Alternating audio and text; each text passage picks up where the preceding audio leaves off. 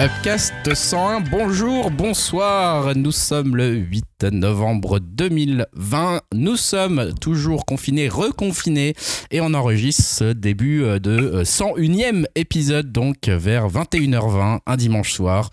On change nos habitudes, on est confiné, on fait ça par internet, donc le son sera peut-être un petit peu impacté par tout cela, on s'excuse et quand je dis on, je parle bien sûr de l'équipe d'Upcast, le podcast qui vous parle de culture, de jeux vidéo, de cinéma, de série, de toutes ces belles choses. Euh, et voilà, donc je, je m'appelle Greg, je suis l'animateur et je suis entouré d'une fabuleuse équipe de joyeux lurons, euh, notamment Julien qui a quelques petits problèmes techniques ce soir, Julien. c'est la merde.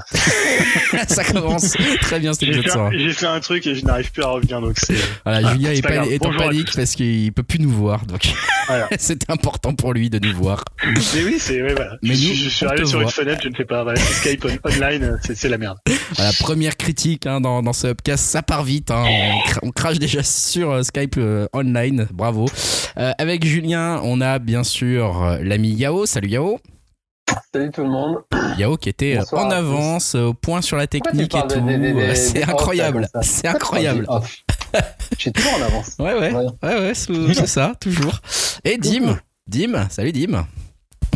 Ouais, salut, salut tout le monde notre community manager officiel, hein, euh, qui, qui bosse de moins en moins, qui, qui, remplit de moins en moins son, sa fonction. qui, euh... quoique non, je, je, réponds quand même hein, généralement euh, sur le Discord. Je mets un OK ou euh, un smiley avec. Waouh, voilà, vous avez subi, vous avez peut-être déjà eu l'occasion de croiser Dimitri sur notre Discord et vous avez vu sa participation à la hauteur de la légende qu'est l'homme. Voilà, donc pour les commentaires de l'épisode précédent nous a-t-il dit bof. Voilà alors, que on était là à vous dire. merci euh, la plupart des participants qui ont quand même euh, joué le jeu et nous ont euh, nous ont envoyé leur top moi j'ai sous les yeux hein. contrairement à toi j'ai fait mon boulot moi mais voilà. Ah si tu veux revenir sur un top Yao tu, tu peux chourer la place de, community manager là en direct hein, donc vas-y hein. ouais je pense que je vais faire ça parce que Dim il est pas très compétent dernièrement dis, dis, le mec qui détourne le compte Twitter pour promouvoir ses dessins. Hein. Je dis ça, je dis rien. tout de suite, tout de suite. Non, pas du tout, il n'y a pas de quoi tu parles. Bon, est-ce qu'il y avait un retour intéressant Enfin, c'est vrai qu'il y en a eu plusieurs des retours intéressants. il y a, tu vois, il y a, Tulkas, un de nos fidèles, qui est, qui est, là aussi. Son top film, c'est dans un recoin de ce monde. Ça parle à personne, c'est un film d'animation japonais. Sa top série, c'est un petit coucou pour Julien, c'est Dark Crystal, avec son imitation de son personnage. voilà. son jeu, c'est Zelda. Euh, BOW pour Dark Crystal ouais c'est un choix c'est un choix osé quand même hein. même si c'est vrai qu'on avait aimé etc ça ça ça a pas marché trop finalement cette série puisque bah, voilà hein, ils l'ont arrêté il y a Steph alors son fils c'est euh, Social Network ouais facile hein. bien sûr bien sûr c'est quand même Game of Thrones une spéciale dédicace à Grégoire ouais ah, moi, moi, il me semble qu'il a, il me semble que c'est Lumumba. Alors, euh, si c'est pas lui, excusez-moi, n'hésitez pas à me corriger dans les, euh, dans sur euh, Discord, mais qui avait choisi en film de la décennie un Universal Soldier et ça m'a vraiment intrigué. Ah oui. il, a, triché, il en a pas mis qu'un seul, il a mis une liste. il y a Interstellar, Carol, je sais pas ce que c'est, The Red 2 et Mad Max Fury Road. Et dans ces séries télé, il y a Mr. Robot. Witcher, je sais pas pourquoi il met cette daube. Enfin bref. C'est génial. Banshee, Trop Détective saison 1 et Bosch. Ouais, et dans ses albums, il cite beaucoup euh, Kanye, Life of Pablo. Et il a cité aussi Birdman, La La Land. Bon, je suis. Euh, il, a cité aussi dans les jeux vidéo euh, Mass Effect. Ouais, et en série Black Mirror, House of Cards euh, et Stranger Things. Bon, ça, je suis pas trop d'accord non plus. Ouais, Stranger Things, j'ai un peu plus. Non mais c'est cool en tout cas ça fait plaisir d'avoir sur euh, alors pas upcast.fr parce que du coup c'est vrai que ça se passe voilà c'est sur Discord hein, vous le savez vous pouvez avoir le lien si vous le demandez sympathiquement bien sûr sur upcast.fr dans nos commentaires ou sur euh, Twitter arrobas upcastfrance. Pour nous trouver on va devoir malheureusement déjà faire une petite pause parce qu'on a déjà perdu un intervenant. Je crois que Julien a déjà déconnecté. Donc je vais on va juste arranger ce petit problème technique et on se retrouve tout de suite pour la partie divertissement Partie divertissement et comme à l'accoutumée maintenant, hein, depuis presque 100 numéros, on s'est donné une petite œuvre d'art, voire deux cette fois-ci, avec un, un, thème, un thème commun que vous pourrez peut-être deviner. Et on va en parler ensemble. On va dire si on a aimé ou pas ces deux œuvres d'art. et bien sûr, dans ces œuvres d'art, vous verrez qu'on va les spoiler. Hein. donc, si ça vous intéresse de savoir quand on arrête de parler de ces deux films, ça sera marqué dans la description du podcast, dans voilà quand vous le téléchargez ou sur upcast.fr. Et la première de ces œuvres d'art, le premier de ces films, c'est The Trial of Chicago 7 de Aaron Sorkin, un film disponible sur Netflix. Euh, donc voilà, hein, forcément, on change un peu nos habitudes de cinéma avec euh, avec ce qui est en train de se passer avec le confinement et on se dit que c'était peut-être un peu plus simple pour le coup de voir ce film intitulé donc en français Les 7 de Chicago. Je trouve que ce titre français est extrêmement mal. Euh, je sais pas, je, je le trouve très, très, nul. Donc voilà. Euh, est-ce que, est-ce que, est-ce que l'un d'entre vous déjà euh, veut commencer à en parler, veut nous rappeler hein, On a déjà parlé de nombreuses fois ici de Aaron Sorkin, hein, euh, un, un, auteur dont on est, dont en tout cas je suis friand. Je crois que je suis pas le seul puisqu'il me semble que que Julien et Dim sont sont assez clients. Yao, toi tu disais que tu le connaissais peut-être un peu moins. Ouais. Ouais. Moi, je connais pas trop non plus. Hein. Ah, tu connais pas trop non plus? Je pensais que t'aimais, t'aimais bien aussi, moi. D'accord, donc euh, c'est surtout moi ou Julien, toi, tu, tu, es fan du bonhomme un petit peu euh, Ouais, surtout, alors, surtout le Sorkin scénariste, puisque c'est le premier film en tant que réalisateur que je voyais de lui, parce que c'est son quoi, deuxième ou troisième film Ouais, c'est ça. Euh, voilà, donc non, non, moi j'aimais beaucoup, euh, j'aimais beaucoup son, son, son, boulot avant, donc voilà, t'es curiosité quand même de voir ce qu'il, ce qu'il allait faire sur un sujet qui est plutôt un sujet pour lui, sur la politique américaine, enfin, même si ça se passe dans les années, dans les années 60. Ouais, c'est ça. C'est un bonhomme qui s'intéresse à la politique de, depuis longtemps. Hein. Il a fait euh, The West Wing, hein, qui était euh, une série qui s'appelle À la Maison Blanche en français. Euh, il a fait aussi une série où il écrivait tout, qui s'appelait The Newsroom, qui était donc cette fois-ci sur le journalisme, mais sur le journalisme politique. Donc c'est quand même un bonhomme qui s'intéresse à la politique depuis depuis longtemps. Et ce... ouais, vas-y. Parce qu'il a scénarisé, si je dis pas de bêtises, aussi des Hommes d'honneur avec Tom Cruise, qui était déjà un film de procès aussi. C'est ça. Alors exactement, ouais, c'est vrai que, mais c'est un homme qui euh, s'intéresse donc bien sûr à la politique et euh, et c'est vrai que t'as raison de le dire, euh, le, au procès, etc. En fait, à, tout ce qui est, euh, on va dire tout ce qui va permettre de mettre la parole euh, quelque part, le, verbe en, valeur. Et, c'est vrai que c'est quelque chose pour lequel personnellement, moi, je le suis depuis pas mal d'années et je trouve que c'est quelqu'un qui s'en distingue bien. Et un peu comme Julien, c'était son premier film que je voyais en tant que réalisateur puisqu'il en a fait, il en a réalisé que deux. et donc moi, c'était également le premier. voilà, je sais pas si quelqu'un a vu le film d'avant qu'il avait réalisé, euh, qui était euh, Le Grand Jeu. Il s'appelait avec Jessica Chastain. Avec Jessica Chastain. Et Idris si... Elba aussi. Exactement. Je sais pas si un de vous, un de vous trois l'a vu ou non, non, plus. Non, personne. Non. Bon, alors attaquons. Attaquons. J'ai envie de donner la parole. tu veux le, le pitcher ou le Ah vas-y, écoute. Vas-y, vas-y. Non, bah alors je, c'est pas évident quand même à pitcher puisque ça se passe donc je disais que ça se passe dans les années 60. Hein, je regardais là, ça se passe en 1968 et donc c'est pendant la convention euh, nationale démocrate qui se déroule à Chicago. Et en fait, on va suivre dans un premier temps euh, différents groupes qui vont se rendre à cette, euh, enfin à cette convention pas directement mais aux alentours pour en fait manifester de différentes manières. On a à la fois des hippies, on a à la fois les Black Panthers, on a voilà différents groupes qu'on nous présente et ensuite il va y avoir une ellipse et après on va passer directement au procès. Euh, euh, pour essayer de comprendre ce qui a fait dégénérer euh, les manifestations qui ont eu lieu euh, aux abords de cette convention nationale démocrate. Et surtout, bah, en toile de fond, il y a en fait l'opposition à la guerre que mène l'Amérique au Vietnam. Ben voilà, c'est bien résumé. Hein. Euh, effectivement, pas mal d'enjeux qui se mélangent, pas mal de d'idées politiques qui se mélangent pour un film, comme tu l'as dit, Yao, ouais. un film de procès. Euh, bah, Julien, tu viens de le résumer. Euh, J'ai envie de te dire, euh, lance-toi. Qu'est-ce que tu en as pensé de ce film de, des 7 de Chicago, donc? Euh, écoute, pour faire un, pour le résumer assez rapidement, je trouve que c'est quand même un film qui manque de cinéma. Euh, je trouve que c'est un film qui est, c'est un film de scénariste, et euh, je trouve que ça se voit en fait à l'écran, c'est-à-dire que c'est un film qui est, euh, qui est très factuel, qui est très illustratif. Et alors, honnêtement, j'ai pas trouvé ça désagréable à regarder, mais honnêtement, à chaque fois pendant le film, je me disais, ah mais voilà, qu'est-ce qu'on aurait fait, je sais pas, un Fincher, qu'est-ce qu'on aurait fait, un, Spielberg, qu'est-ce qu'on aurait fait, un Michael Mann? Non mais tu vois, un, un, cinéaste qui a vraiment un point de vue. Là, je trouve que c'est quand même très très factuel. Il y a jamais de, euh, ça ça déborde pas. Euh, alors d'ailleurs, le film m'a fait assez peur au début. C'est peut-être un peu la, seule un peu euh, prise de position, un peu, tu vois, de, de, de, point de vue avec cette espèce de démarrage avec un montage où tu vois les donc les sets de Chicago. Alors il y en a, il y en a, il y en a vraiment plus ou moins huit, mais tu les vois se rendre dans la convention. Je trouvais ça assez raté au début, et après, une fois a les libres, je trouve que c'était assez inutile d'ailleurs de faire cette petite mise en scène euh, euh, pour montrer euh, d'où ils venaient, un peu qui ils étaient, alors que tu comprends au fur et à mesure ce que le film il est construit, on va dire sur une timeline du procès, une timeline du flashback et une timeline de ce qui se passe les jours juste après le procès, enfin juste le, le soir du procès, puisqu'ils sont tous ils sont tous réunis. Euh, voilà, je trouve que c'est intéressant dans ce que ça raconte, mais justement, je trouve que c'est juste un film illustratif. Pour moi, c'est vraiment un film. Il y a très très peu de cinéma quand même, donc c'est vraiment ce qui m'a dérangé. Euh, C'est-à-dire que les acteurs sont très bons. On, tu les as, on les a cités un peu tout à l'heure, que ce soit Sacha Baron Cohen. Moi, j'aime beaucoup Jeremy Strong aussi, qui est dans qui est dans Succession. Il y a euh, Joseph Gordon-Levitt aussi, qui est très bon. Mais tu vois, finalement, leur personnage. Euh, T'as jamais d'empathie pour eux, tu t'attaches pas vraiment à eux. Euh, alors c'est un bon film de, tu vois, honnêtement, c'est un bon film de procès, c'est-à-dire que c'est bien écrit, ça va assez vite, euh, comme souvent chez Sorkin. Tu sens voilà, il a une séance du, du dialogue, euh, c'est plutôt clair dans ce que ça raconte. Mais voilà, en termes de mise en scène, je trouve ça hyper plat, quoi. Un, premier avis, après. Euh, voilà. ça balance. Euh, ça, balance. Assez plat, mais bien écrit, quoi. En gros, hein, si j'essaie de. Un film de scénariste, quoi. Un film de scénariste. Euh, je sais que je crois savoir, tu me dis si je me trompe, Yao, que toi, de ton côté, t'avais quand même ah, assez accroché à ce film. Hein. Ouais, j'ai bien adoré, même comme diraient les jeunes, j'ai surkiffé. Euh... non, en fait, de base, de toute façon, moi j'aime bien les films euh, chorales et de procès. Donc, tu vois, un peu les films huis clos où ça répond du tac au tac et les films de dialogue avec euh, des acteurs, quoi.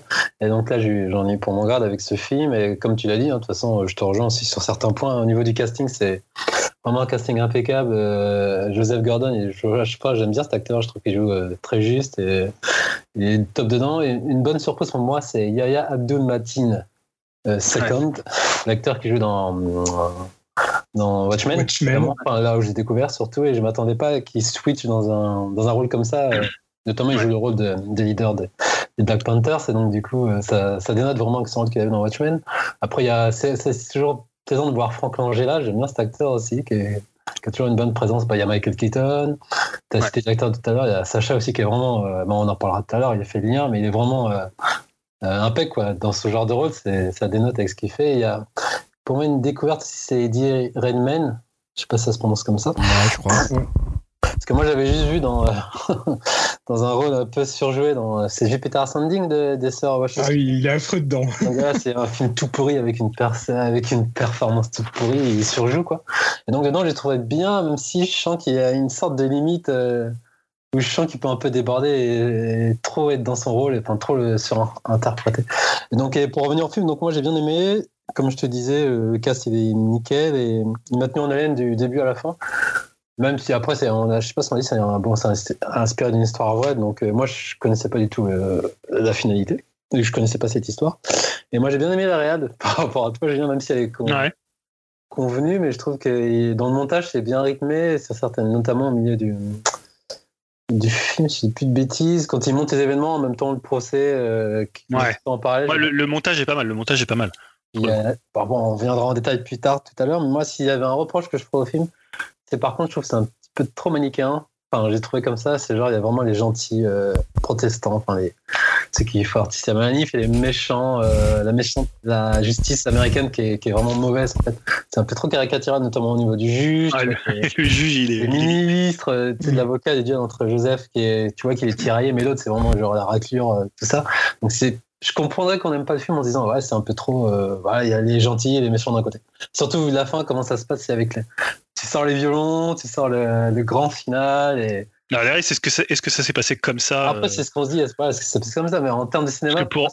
on spoil pour le coup, donc euh, le, final, ils lisent le nom de tous les, euh, tous les soldats américains qui ont été tués euh, pendant la durée du procès en fait. Donc le procès dure 200 jours à peu près.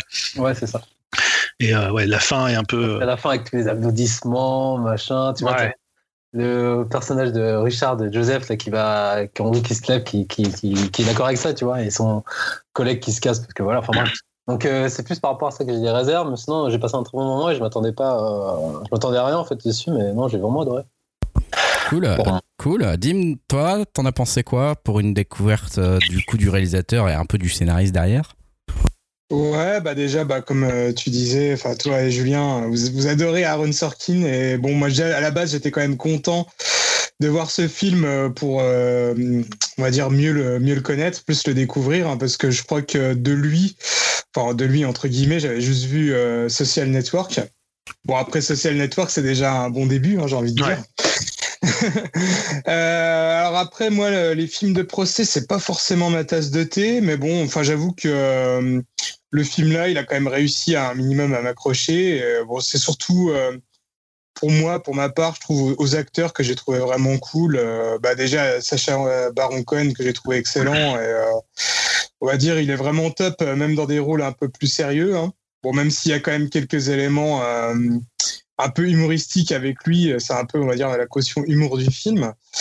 Euh, après, euh, le reste du casting, bah, pareil, hein, comme Yao, euh, bah, moi j'adore aussi Joseph Gordon-Levitt, donc voilà, je l'ai trouvé excellent dans ce film. Eddie Redmayne, pareil, Michael Keaton et, les autres. Donc moi j'ai plutôt apprécié le film pour ce qu'il est, quoi, bien que ça soit, comme je disais, ça soit pas forcément trop mon délire. Hein. Euh, donc voilà, j'ai pas grand chose de plus à dire, mais bon, euh, voilà, à part que ça soit bien fait, euh, et en plus, enfin, il a quand même, on va dire, il sort à une période où il fait un peu écho à pas mal encore de choses qui, qui restent actuelles dans la société américaine. comme par exemple le mouvement Black Lives Matter ou voilà les, tous les différents mouvements qui luttent contre les inégalités ou le gouvernement qui est en place. Donc ouais, c'est un film quand même qui est pertinent et intéressant euh, pour ce qu'il peut proposer. Quoi. Ah, tu le vois avec le personnage de Bobby Seals, hein, le leader des Black Panthers, notamment la scène, on en reviendra tout à l'heure. C'est totalement actuel avec ce qui se passe euh, de nos jours. Mais tu trouves pas que justement c'est le seul personnage pour lequel tu as de l'empathie? Parce que je vois d'ailleurs que là on a finalement du mal à part du film parce que moi je trouve qu'il n'y a pas grand chose à en dire d'un point de vue cinéma de, des sets de Chicago. Mais tu vois, c'est le seul personnage parce que il se passe quelque chose. C'est-à-dire c'est un personnage qui est un peu en dissonance avec les autres. Il est, un peu exclu du procès. Il y a cette scène assez abominable où il, le ramène complètement, euh, complètement baïonné. Et c'est les seuls moments où tu as une espèce, une espèce de prise de position en tant que cinéaste de montrer quelque chose. Alors que le reste du temps, euh, honnêtement, tu m'aurais dit c'est un, un, épisode de tribunal avec le juge Garonne. Euh, non mais, mais quel bâtard. Je, vais être méchant, alors que le film j'ai trouvé plutôt sympa et tu vois euh, même les, scènes, euh, les scènes de manifestation, euh, elles sont plutôt efficaces, mais il y a rien qui est incarné en fait. Et tu vois même les acteurs qui sont bons, c'est pas non plus des, tu vois, ils crèvent pas l'écran parce que leurs rôles ils sont pour le coup ah, là ils sont pas hyper écrits quoi. Je suis pas tout à fait, je suis pas tout à fait d'accord quand même avec ça. Moi je, je, le vois un peu comme un film qui essaye un peu d'être dans la veine du classicisme américain type 12 hommes en colère, tu vois, mais mm. donc bah, film de procès par excellence et, et, huis clos par excellence et forcément euh, tu vois du coup euh, mise en scène très retenue et très euh, très peu démonstrative en fait finalement parce que on observe quelque part des faits on observe l'histoire etc alors c'est le problème de, de partir sur une histoire vraie aussi et en plus qui a été largement médiatisée déjà à l'époque hein. c'est que tu peux pas non plus inventer trop de choses. Après bon voilà donc mais je, je, je pense vraiment croire que la, mise en scène relativement neutre euh, et, justement euh, classique, voire euh, au-dessus du classique, est, est, un est un parti pris en fait et que c'est volontaire de pas faire des effets de manche ou de pas surjouer les choses et que c'est plus par le respect des personnages quelque part et notamment alors je pense effectivement à Bobby Seale mais aussi à Abby Hoffman donc Sacha Baron Cohen euh, qui dans leur attitude justement ont su euh, tu vois se dresser quelque part euh, face à cette espèce de situation complètement dingue qu'était ce procès que justement le, le, le, Aaron Sorkin voulait un peu leur laisser leur place quoi. Il voulait pas à mon avis empiéter sur sur, sur cette histoire-là. Il voulait pas euh, faire des effets de manche pour montrer la grandeur ou euh, l'humour ou euh, le voilà le, le, respect qu'il avait pour ces gens-là qui étaient dans une situation complètement abracadabrantesque, si je devrais citer un ancien président. Mais du coup,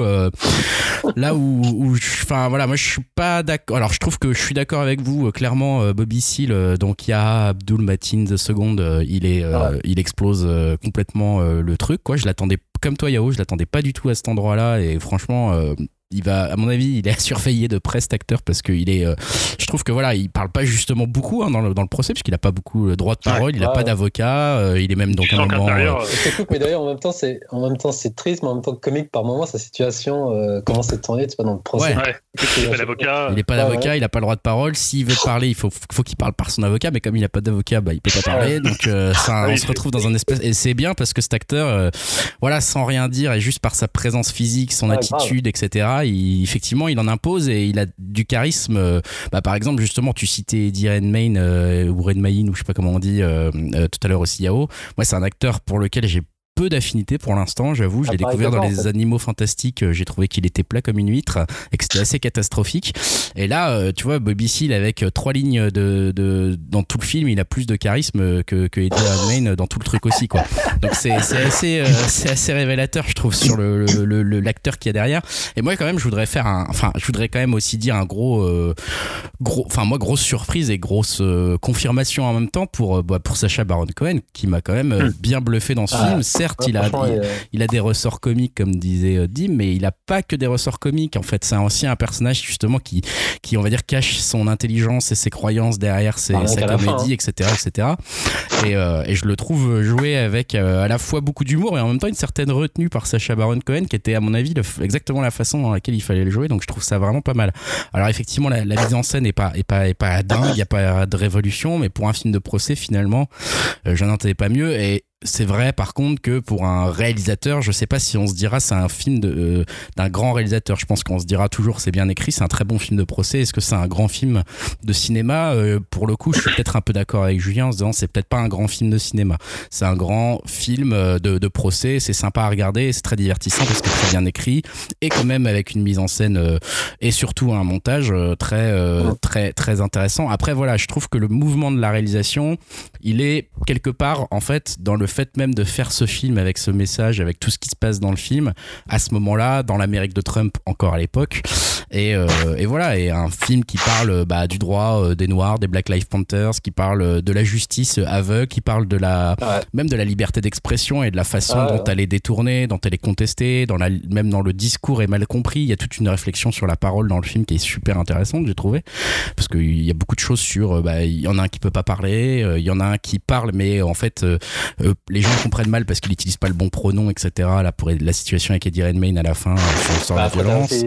Toutes les manipulations, tu vois, pareil que le gouvernement il fait, euh, tu sais, toutes les preuves, tout ça. Exactement. Les fake news, euh, voilà, enfin, il y a, y, a tout, il y a plein de choses qui sont hyper intéressantes. Et je, par contre, je, je te rejoins un peu, Yao, sur moi, un point que j'ai trouvé vraiment pour le coup j'ai été déçu dans le film c'est le, le côté euh, ouais manichéen et le juge euh, qui, qui est vraiment euh, un cliché quoi. Le cliché de je vous écoute pas de je fais quand j'en fais qu'à ma tête et je suis nul et, et ça je me suis dit ah bah pour une écriture fine d'un Aaron Sorkin pour le coup le personnage du méchant entre guillemets il est pas fin du tout. Et souvent un, un film on le juge à son méchant et là malheureusement je le trouve un peu raté.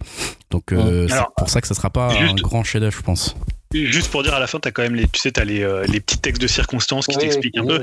Et euh, apparemment, le, ce juge-là, euh, ses, ses, pairs l'avaient considéré comme incompétent suite, à, ce procès. Donc peut-être qu'il était vraiment très très mauvais ou très très parti pris, voilà, comme on, comme on voit. Donc peut-être que là, pour le coup, la fiction, elle est très très proche de la réalité. après, voilà. Ah, c'est ce que je me suis dit aussi, mais tu vois, c'est vraiment la fin, c'est il n'y a pas que lui, tu vois, c'est vraiment, tu as des politiques méchants d'un côté. Et, Alors, pas que parce que tu as le personnage de Michael Keaton qui euh, est. Oui, parce que c'est un euh, ancien, tu vois, il est plus en ouais, parce que c'est un ancien, ouais. mais, euh, tous ceux qui sont en poste, on dirait, c'est des gros bâtards, on va dire. Mais tu, tu, parlais de, de films de, de procès.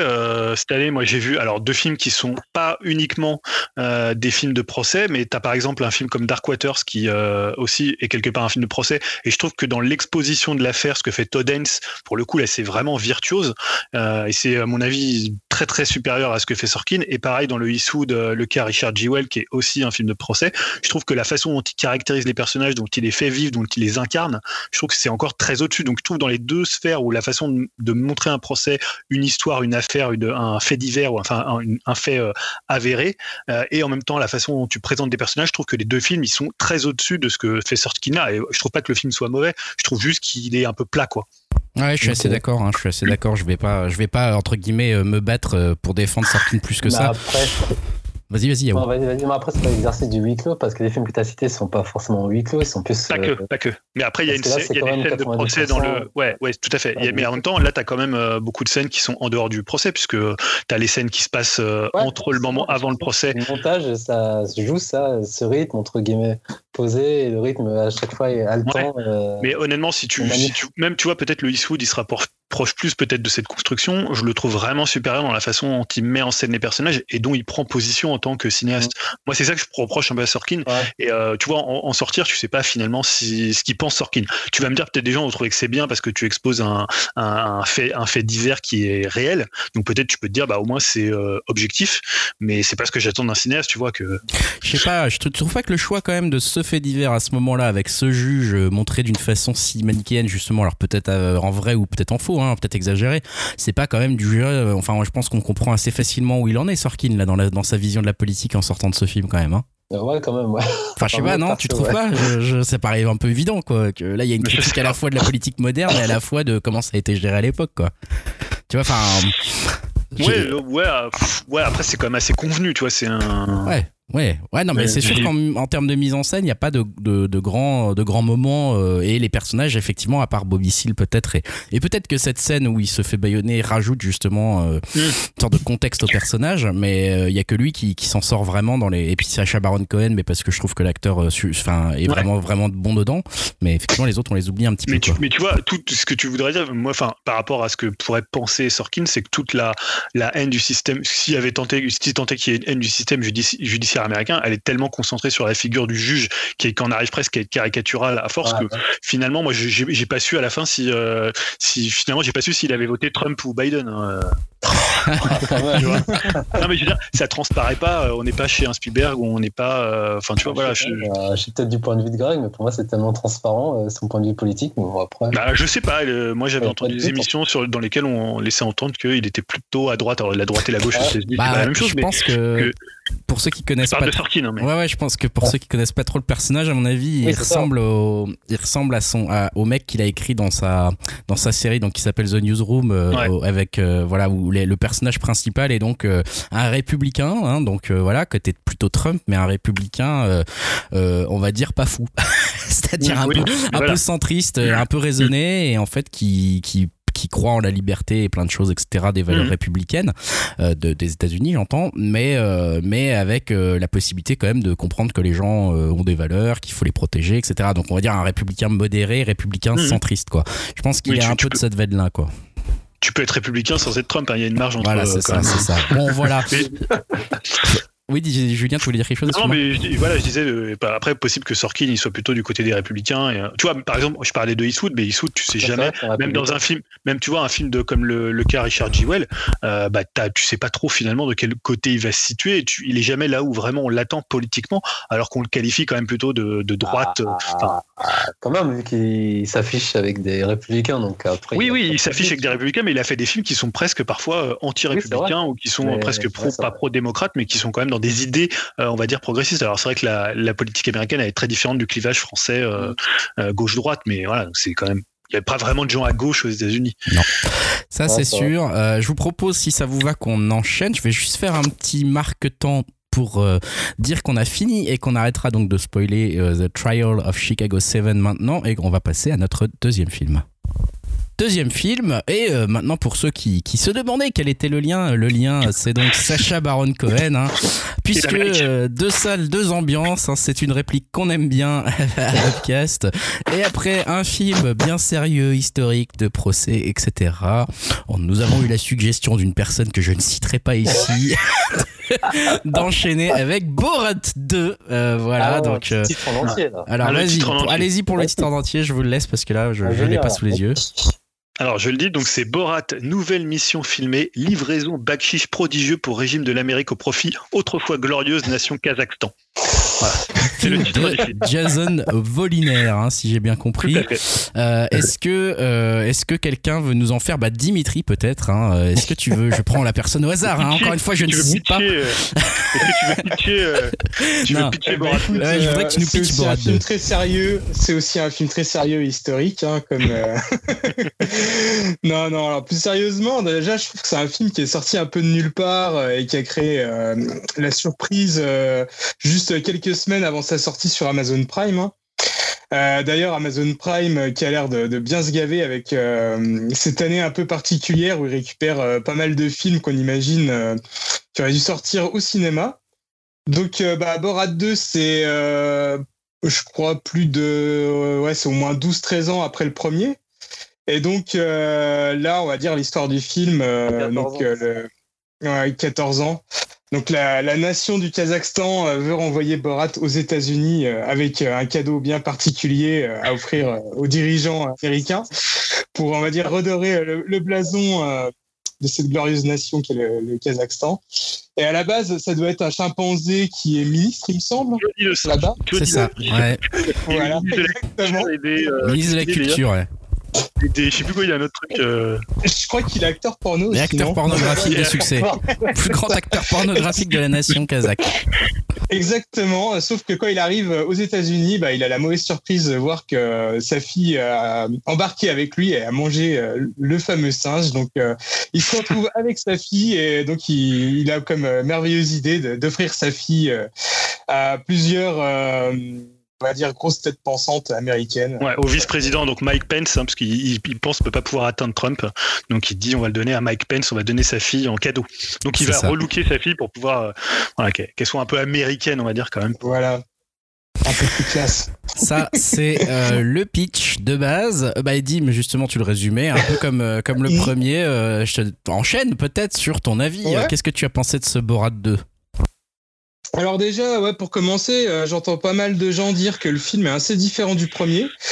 Mais euh, le premier, moi, je l'ai pas vu euh, depuis des années, donc bah, ça m'a pas plus choqué que ça. Je trouvais que c'était plutôt bah, une dans la digne, enfin une digne suite, quoi. Et donc le seul truc, c'est que là maintenant, Sacha Baron Cohen, bah, et son perso, ils sont quand même relativement connus. Hein. Et donc, euh, bah, il garde son système de caméra cachée, mais en se déguisant assez souvent en d'autres persos. Donc ça, c'est un petit peu l'astuce pour continuer ce, système-là de, caméra cachée. Et surtout, euh, le film a la bonne idée euh, d'introduire le personnage de sa fille, hein, qui est interprété par l'actrice Maria Bakalova. Et c'est un peu la découverte du film pour moi. Hein. Je trouve qu'elle joue vraiment bien et son personnage est super bien écrit et très drôle. Ça apporte euh, une dimension assez féministe au film, hein, que euh, ça c'est un peu la nouveauté. Le premier n'était pas forcément euh, ah, sur cette direction-là. Et ouais, bah, le féminisme, c'est même un des thèmes principaux du film. Alors après, à la question est-ce que le film est drôle? Bah moi j'ai envie de dire oui. Enfin en tout cas moi ça m'a fait rire.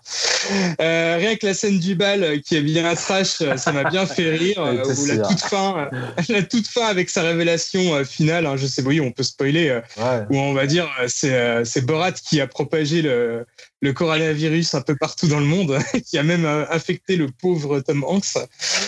Et comme d'hab ah, avec ce film-là, euh, il y a des passages euh, assez hallucinants hein, qui montrent pas mal d'absurdité, euh, bah, comme la scène où la fille veut se faire avorter ou se faire poser des, implants mammaires. Alors ça, c'est quand même assez, assez magistral. Alors après, ouais, le, plus ouf, ça reste quand même le passage du meeting de, Mike Pence et aussi l'interview de Rudolph Giuliani. Euh, l'ancien maire de New York, hein, qui, euh, on peut dire, euh, a été pris la main dans le sac. Hein. Et voilà, dans tous les cas, bah, si vous aimez bien Sacha Baron Cohen, hein, enfin, je vois pas de raison que vous n'aimiez pas celui-ci. c'est vraiment dans la droite lignée. Greg me fait un peu nom de la tête, mais, mais voilà, même si pour moi c'est pas non plus son meilleur film, son, son chef-d'œuvre égalé, ça reste Bruno. Bruno, Bruno c'est tellement trash. Mais je trouve que euh, ça fait du bien, on va dire, dans cette période de revoir un film un peu, euh, un peu dans ce style-là. Ça m'a bien fait rire en tout cas. Ça, c'est sûr. Il y a du monde pour rigoler les conneries du Sacha Baron Cohen. Hein, ça. Mais c'est vrai que Bruno, c'était encore plus trash et plus con, je crois que. Ah, pour moi, c'est son film ultime. Je pense pas qu'il arrive à faire mieux. Ah, c'était tellement poussé. Euh, je vais pas, j'ai pas spécialement de, choses à dire. Moi, je suis assez, euh, j'ai pas tout vu dans le film par choix euh, parce que j'ai pas spécialement accroché. Je sais pas s'il y en a du coup d'autres qui veulent parler avant, avant moi. Peut-être Yao ou Julien. Comme tu veux. Non, non moi, je peux... vas-y, Yao, vas-y. Alors, déjà, moi, j'ai fait mon, mes devoirs. Oui, j'ai pas vu le premier, en fait. Donc là, j'ai découvert euh, juste avant le, deuxième. Et donc, malheureusement, ou, pas pour, euh, pour Cohen, je trouve euh, c'est une sorte de réussite car le film ne vieillit pas sur sa thématique, en fait. Quand tu vois ce qu'il a fait en 2006 et qui nous montrait un peu la face de l'Amérique certaines, euh, ouais, la face cachée ou raciste de l'Amérique, je trouve que ben, c'est toujours d'actualité, notamment sous l'ère Trump. c'était sous l'ère Trump. Et je trouve en plus ce personnage est horrible du début à la fin, vraiment un antisémite à, fond les ballons et vraiment un personnage détestable. Et notamment pour moi, la scène culminante, c'est la scène où il se tape euh, à poil avec son compère tu sais, dans la chambre d'hôtel et ils vont se poursuivre dans les couloirs et jusqu'à un meeting. Enfin bref, c'est n'importe quoi. Hein. Je crois que en plus, c'est limite, c'est du euh, un plan séquence, si j'ai pas de bêtises en plus, donc c'est vraiment un truc de taré. Je le trouve un peu décousu par moment, mais je trouve que ça se très bien regarder et c'est toujours aussi euh, édifiant euh, par rapport au comportement d'Erika, on va dire. Ah, tu parles du 1 ou du 2 Du 1, toujours du 1, du 1. Donc là, du coup, on arrive au 2.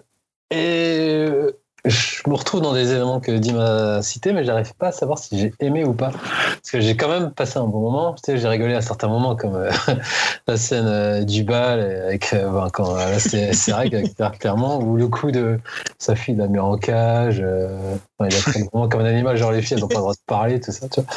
Genre, genre, un livre pour dire, en gros, il y a un livre pour dire, ah, les filles, elles ont le droit de faire ça ou pas, c'est, voilà. Et, T'avais ouais le coup avec quand il déguise en Trump. Non il arrive en déguisé avec clan mais ça passe crème les mecs s'en foutent total vu que c'est une conférence voilà pour Trump donc normal.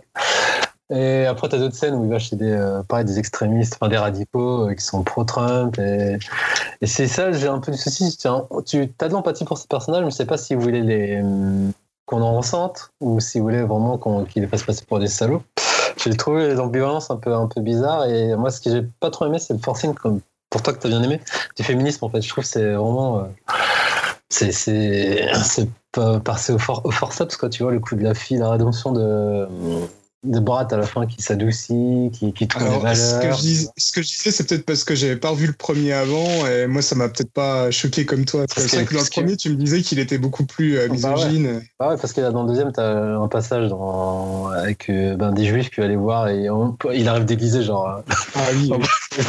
le mec, il a une haine des juifs à fond et quand il voit ces personnes, du coup, ça va lui faire réfléchir. Ah oui, finalement, c'est pas. Voilà, c'est pas si horrible. Après, tu la scène de fin, normalement, ils font une course de juifs avec des gars déguisés en juifs. Tu vois la scène de fin, ils remplacent ça par Trump et en gros euh, toute, la classe de Trump. Donc je trouve ça un peu trop facile de taper sur Trump en fait. Mais comme tu dis, c'est, pour moi, c'est un track politique ce film. C'est en gros euh, aller voter contre Trump en fait. Et j'ai du mal à savoir s'il va bien vieillir bah, ou c'est vraiment un film dans, dans C'est même surtout clairement dit à la fin euh, dans le générique. Plus de dire. Et donc tu vois, touchant d'un côté que son personnage évolue. Mais en même temps, je trouve ça trop facile en fait. Et c'est trop facile de tirer sur euh, entre guillemets sur Trump. Et comme j'avais écouté dans notre émission, ça aurait été bien c'est qu'il tire sur Amazon vu que c'est Amazon qui produit. Tu vois, il aurait pu euh, s'attaquer à d'autres clients, je trouve, euh, que Trump, qui est trop une évidence en. Mais à part ça, j'ai passé un moment, tu vois, mais j'arrive pas à savoir si s'il va penser quelque chose dessus. Mais si on parle passage émouvant. Dans le premier, il y avait notamment son rapport avec une prostituée noire et je trouvais ça encore plus émouvant, plus naturel que là, je trouve ça un peu trop forcé en fait c'est ça mon avis sur ce film. Merci bien. Un peu trop forcé, euh, un peu trop forcé. Peut-être, je crois que Julien, dans ce qu'on avait un peu compris de ce qu'on avait échangé sur WhatsApp, c'est toi ce que tu reprochais un peu aussi, euh, peut-être à ce film. Je sais pas si tu l'as aimé ou pas, mais il me semble que tu avais dit quelque chose comme, euh, voilà, justement des, des, mises en scène un peu forcées pour cet humour, voilà, qui est là. Bah, en fait, moi, mon problème, alors encore une fois, c'est un film où il y a très peu de cinéma, hein, on va dire. Alors, ouais, tu pas la... dire, j'ai oublié de citer, pardon, avec niveau réalisation, c'est c'est un peu proche du zéro.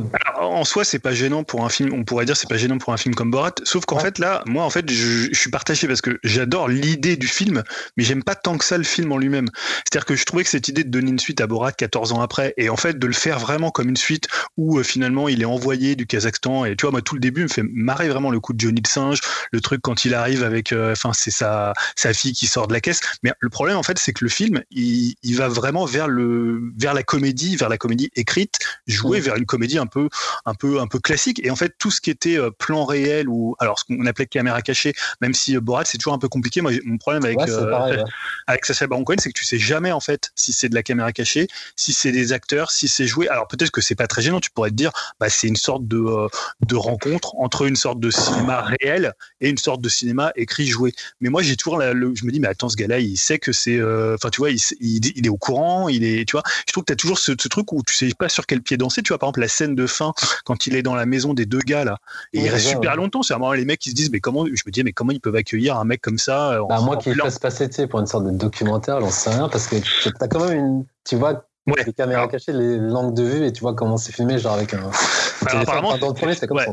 Mais c'est ce qu'il fait là aussi. Apparemment, la scène du bal, ce qu'il a fait, c'est qu'ils ont sélectionné euh, des filles qui connaissaient pas Sacha Baron Cohen. En fait, ils ont montré des photos, et celles qui disaient non, je vois pas qui c'est, ils les ont invitées pour le bal. Donc après, c'est vraiment des vrais gens, mais sauf que tu vois, au début, il est un peu obligé de bidonner le truc parce qu'évidemment, s'il arrive, il tourne le truc, il y a la première fille qui dit ah, attendez, c'est Sacha Baron Cohen, c'est Borat, euh, c'est déjà le truc, il est niqué quoi. Donc c'est ça en fait que je trouve toujours la, difficulté. Et en plus, le problème de quand tu fais un film qui est aussi joué, aussi euh, pas forcément réalisé, mais aussi écrit, c'est que en fait, je trouve que l'humour de Borat, c'est pas un humour qui, qui tient sur la longueur, parce que souvent, en fait, c'est pas quelqu'un qui construit un rythme. Tu vois, je sais pas, tu prends des caméras cachées classiques, souvent, ça commence petit, et puis en fait, au fur et à mesure, le type il rajoute comme ça des couches, euh, et finalement, il arrive jusqu'au, il, fait une sorte de climax. En fait, l'humour de Sacha Baron Cohen, il y, a rarement en fait du climax. C'est-à-dire, t'es tout de suite, c'est ça doit être tout de suite drôle. Si le gag est pas drôle, il tombe tout de suite à plat. Donc, je trouve que la répétition comme ça de ces gags, et en fait là il y en a de moins en moins, donc on est de plus en plus dans la comédie. À un moment, je trouve ça un peu lourd. En fait, c'est un peu, tu vois, c'est un peu indigeste. Alors qu'honnêtement, il y a plein de trucs qui me font marrer. Enfin, le truc on n'a pas parlé, mais euh, par exemple quand il fait la chanson sur Obama euh, dans l'espèce ah de, concert, c'est, je trouve ça hyper drôle. Et apparemment ah là, il y a des, tendu. Ouais, apparemment, il a eu des gros problèmes. Il a ils ont failli l'éclater, euh, puisqu'après, ils se sont aperçus que c'est que qu'ils se foutaient de leur gueule. Et donc, il y a une vidéo qui, qui tourne où tu le vois, euh, en gros, est exfiltré euh, de, du, du espèce de, de, congrès, de l'espèce de réunion. Moi, quand il fait McDonald's de Trump, ça me fait marrer. Tu vois, c'est des trucs un peu con, tu vois. L'espèce aussi d'accent surjoué, le truc quand il faxe avec l'autre. Tu vois, il y a plein de gags comme ça qui ouais, fonctionnent. trop répétition pour le coup. Ouais, mais voilà. Après, il, tire un peu, euh, tu vois, il est, il est tire. Mais par exemple, le coup du mec qui s'appelle Philippe Drummond. Alors, je trouve ça hyper drôle. Tu vois, il y a des, des gags comme ça qui sont qui sont hyper marrants. Mais je trouve que voilà, il y a un problème de rythme qui est dû à son style. Et je pense que s'il avait fait plus de trucs en, caméra cachée, par exemple, moi je trouve une des meilleures scènes, c'est la scène de, du, l'espèce de planning familial quand justement avec le bébé où elle, elle a en fait, euh, elle a avalé le bébé du, gâteau et, lui, enfin le mec l'espèce de mec, les, alors je sais pas ce que c'est, si c'est un, un ecclésiastique ou un, ouais, une sorte de pasteur. Et le mec, en fait, lui, son seul but, c'est qu'elle elle avorte pas, donc il trouve tous les trucs pour dire non, non, mais faut pas avorter, voilà, machin. Et lui, tu vois, il dit le truc le plus horrible du monde. Et le mec, quand même, à un moment, il dit Ah, mais vous êtes, attends, vous êtes le père et tout. il, commence à dire que c'est. Mais tu vois, mais en même temps, il n'est pas non plus complètement horrifié. Donc je trouve que quand il fonctionne sur la réalité et quand il oppose la propre fiction de Borat à la réalité de l'Amérique, ça fonctionne. Mais quand tu vois, c'est des scènes entre. Elles sont assez drôles, les scènes entre lui. Dim disait justement que la fille, elle est, elle est plutôt excellente. Et moi, je trouve que c'est une super idée d'avoir amené un nouveau personnage et de l'avoir fait dans l'Amérique euh, post-MeToo. Mais en fait, euh, ce qui est intéressant dans Borat, c'est la rencontre entre quelque, un personnage complètement écrit et complètement euh, énorme et finalement des types qui vont s'avérer encore plus dégueulasses que lui quoi. Et là tu as très peu de scènes comme ça en fait. Mm. Je pense que tu as peut-être une heure de comédie jouée écrite et peut-être 30 minutes de, caméra cachée euh, et tu vois même le truc avec Giuliani c'est hyper déjà c'est un peu dégueulasse comme procédé parce que tu vois c'est le truc elle le chauffe direct quoi c'est pas le mec, il y a pas et quand la façon dont c'est monté, t'as pas l'impression que euh, il soit dit, enfin que ça qu'il est vraiment dérapé en fait. la meuf elle lui propose, c'est un guet-apens, hein, tu vois. Après, euh, j'ai rien pour, euh, au contraire, hein, je suis pas du tout Juliani, voilà, c'est pas, c'est ah, pas ma tête. T'es pour tes préférences politiques pour Trump, tu nous l'as dit. non mais voilà, tu vois, et là tu te dis c'est quand même un peu le guet-apens quoi. Euh, ah, ce, qui lui fait, ce qui lui fait, et finalement, je sais pas qui en sort. Alors, euh, Giuliani en sort pas grandi, mais je trouve pas que le, procédé. Après, honnêtement, c'est quand même un film qui est je trouve quand même intelligent dans la dans le miroir qui tend à l'Amérique. Et c'était la force en fait du premier de la façon dont il pouvait considérer d'autres pays. Mais en fait je trouve que le film il est un peu tiré par le bas par son rythme et finalement par le choix d'en faire presque une comédie tu vois écrite jouée et qui est quand même il y a des comédies plus drôles en fait. Tu vois en fait son humour il tient pas vraiment sur une heure et demie c'est un peu pas tu parlais de scène, mais il y avait aussi la scène de, de Boulangerie pour une pâtisserie. Quand il dit en gros, je crois que j'aime pas les juifs, un truc comme ça. Oui. La meuf, elle écrit. Ah oui. Tu vois que ça passe crème, elle se pose même pas de questions. là, par exemple, tu te demandes si la meuf c'est une actrice si c'est vrai, quoi. Ou alors à un moment, il a monté le truc, je sais pas comment il, après comment il travaille, mais à un moment, tu te dis c'est pas possible en fait, quoi. Et je trouve que dans le premier, tu sentais moins ça en fait. Je trouve bah, que dans le premier. Avec Pamela Anderson, tu... c'est un peu limite, tu te dis quand même, euh, elle est dans le coup, tu vois. Enfin, je sais pas. Ouais. Comme ça, Il me semble qu'elle était dans le coup, hein, euh, dans mes souvenirs. Mais, mais après, globalement, moi, je, je, trouve toujours son procédé et sa façon de, de traiter ses personnages, je trouve qu'il est quand même toujours très intelligent euh, dans, dans, dans, ce qu'il fait et finalement dans le, le message que, que, le, que le film envoie euh, à l'Amérique, en fait. Après, je trouve que le film.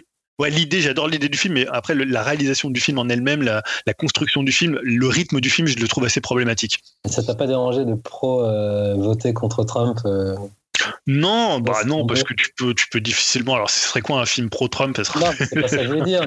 mais c'est zéro subtilité, c'est vraiment. Euh, ouais, mais je trouve que. Ouais, mais il, il, le sort au bon moment. Il, finalement, ces films-là, ils doivent sortir quand les types au pouvoir sont les plus dégueulasses possibles. Et tu vois, un peu comme à l'époque de Bush, ou quand Michael Moore avait en ennemi Bush, c'était pas des films très fins, mais c'est des films qui répondaient à la façon. Tu vois, je trouve que tout le film sur Mélania en princesse Disney, euh, avec euh, Trump qui lui attrape la chatte et tout, je trouve ça. Voilà, c'est un peu. Tu vois, c'est pas très fin, mais je trouve ça va. Euh, ou alors, à il y a la scène qui est, je trouve, très très drôle quand il va chercher une tenue pour la soirée et euh, il dit ouais je voudrais une tenue euh, qui veut qui une, tenue qui veut enfin qui, qui, dit non mais en fait qui veut dire oui. Et tu vois je trouve que ça, ça traduit bien un peu tout le truc un peu post MeToo tout le truc euh, qu'il y a autour de ça. Et souvent il est assez fin sur ces sur ces sujets voilà assez assez assez pointus. Mais après je demandais pas à ce que le film il soit fin dans, dans son dans son message. Enfin ça reste quand même Borat et voilà il y a quand même un truc assez bas du front et direct quoi. Et c'est ça que j'aime bien dans le film aussi hein, mais donc du coup, Greg, il va. non, non, je j'ai pas, j'ai pas grand chose à rajouter de plus. Euh, je, pour le coup, je suis assez euh, d'accord avec Julien. Moi, je pense que, alors oui, l'humour, je le trouve lourd, mais l'humour, je passe surtout à côté parce que je passe à côté du procédé de, de, de mise en scène en fait, euh, où j'arrive pas à comprendre si la scène est vraiment en fait en caméra cachée et la plupart du temps, je me dis bah non. Déjà vu la façon dont elle est filmée, les moyens qui sont dedans, etc. Déjà, c'est sûr que tout le monde voit l'équipe de tournage en fait. Et, euh, et en plus, voilà, c'est tellement parfois évident que les gens sont un peu dans le coup. Ou alors le doute est tellement énorme que tu te dis, bah, du coup, si c'est juste une scène avec des acteurs, ou alors ils ont pris la personne la plus con du monde qui comprend pas que là, c'est juste quelqu'un en train de faire un accent, enfin. Et du coup, c'est tellement pas crédible que, bah, je sais pas, juste voir des acteurs qui jouent ce genre de scène, euh, je trouve ça pas très drôle, en fait, parce que c'est pas tellement un constat sur la réalité. Et du coup ça me sort un peu du principe même du film et du coup de l'humour du film qui est euh, de te faire rire d'un décalage entre un personnage fictionnel et la réalité. Sauf que là on, je sais même pas si on te montre la réalité donc du coup moi l'humour me passe complètement à côté du truc. Et limite ouais voilà je suis assez d'accord c'est que je trouve plus drôle euh, les scènes où c'est ou alors totalement écrit. Donc euh, voilà les scènes du début j'aime assez quand effectivement la, la, la, petite fille arrive enfin sa fille arrive etc etc machin sa relation avec la fille. Et ensuite il y a cette espèce de truc un peu étrange où voilà avec le médecin, l'histoire du truc avorté, etc. Là où je commence à me dire bon, ça part un peu en live. Et après, ouais, euh, tu sais plus du tout si on est dans un truc où les gens sont font un peu exprès, font un peu au courant, sont recrutés pour ça. Enfin, et du coup, le doute fait, que pour moi, le film après marche plus du tout. Et du coup, pour moi, l'humour marche plus du tout. Et là, tu, je le vois plus que comme un truc lourd et surtout euh, là où je rejoins, je crois Julien qui disait ça et peut-être toi Yao, c'est le, le, côté blague un peu euh, longue quoi. C'est étiré les blagues sont longues. Putain ça dure des heures. Chaque chaque chaque sketch est super long. Et en fait euh, je pense vraiment que ça serait un truc où ça serait des séries où l'épisode bah, dure euh, hein. ça, ça, durerait un épisode de 8 minutes tu vois où t'as une situation et où Borat arrive avec sa fille et il se passe un truc. Ça serait plus limite percutant et drôle et efficace que ou des blagues où t'avais l'impression que c'était étiré sur un quart d'heure 20 euh, minutes et tout ça. Et c'était c'est lourd en fait. Au bout d'un moment, tu te dis bon, on a compris, les mecs sont racistes, ou alors bon, on a compris, les mecs sont anti-femmes.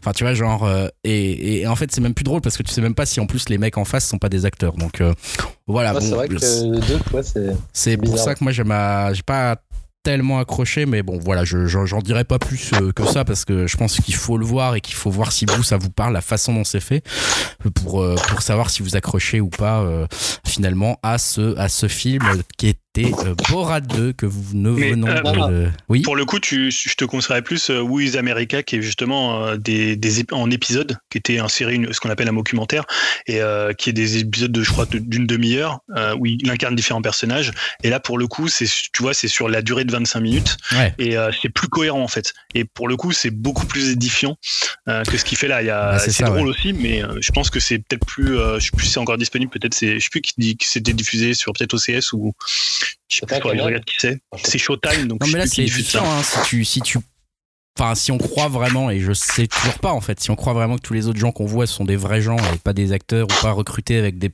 je veux dire c'est complètement dingue on se dit mais c'est pas possible que des gens lui répondent ça mais voilà enfin du coup on perd un peu euh, je sais pas, je suis un peu, je trouve que le film a un peu le cul entre deux chaises avec ce, ce, système de à la fois comédie filmée et à la fois censé être caméra cachée, mais on n'est pas trop sûr que ça le soit vraiment. Et après, dernière, dernière chose, tu peux aussi te demander si c'est pas aujourd'hui plus dur de faire un Borat 2 dans le sens où maintenant il y a beaucoup de gens qui connaissent Borat. Après, il en joue, il les joue, il, en joue dès le début. Il en joue dès le début. Et pareil, pour le, il a enregistré pendant l'épidémie de Covid. Peut-être que ça aussi, on sent que peut-être en termes de, de, de, production de film, ça peut plus être compliqué vers la fin. Parce que, euh, c'était, il est hyper récent en fait, la fin du tournage. Euh. C'est, ouais, bah, c'est carrément actuel. Hein. Ils ont tous des masques à la fin et tout. Est-ce que ça n'a pas joué le fait de rocher pour être euh, pile poil mm. Je pense qu'ils ont rushé pour être avant l'élection de toute façon. Euh, je, vous, je vous propose que donc on a terminé de parler de nos œuvres d'art, donc de cette spéciale Sacha Baron Cohen, et on va attaquer le programme un peu plus classique du podcast, et notamment la rubrique, la fameuse rubrique, nos fameuses trois rubriques. Cette fois-ci, on en a bon les trois.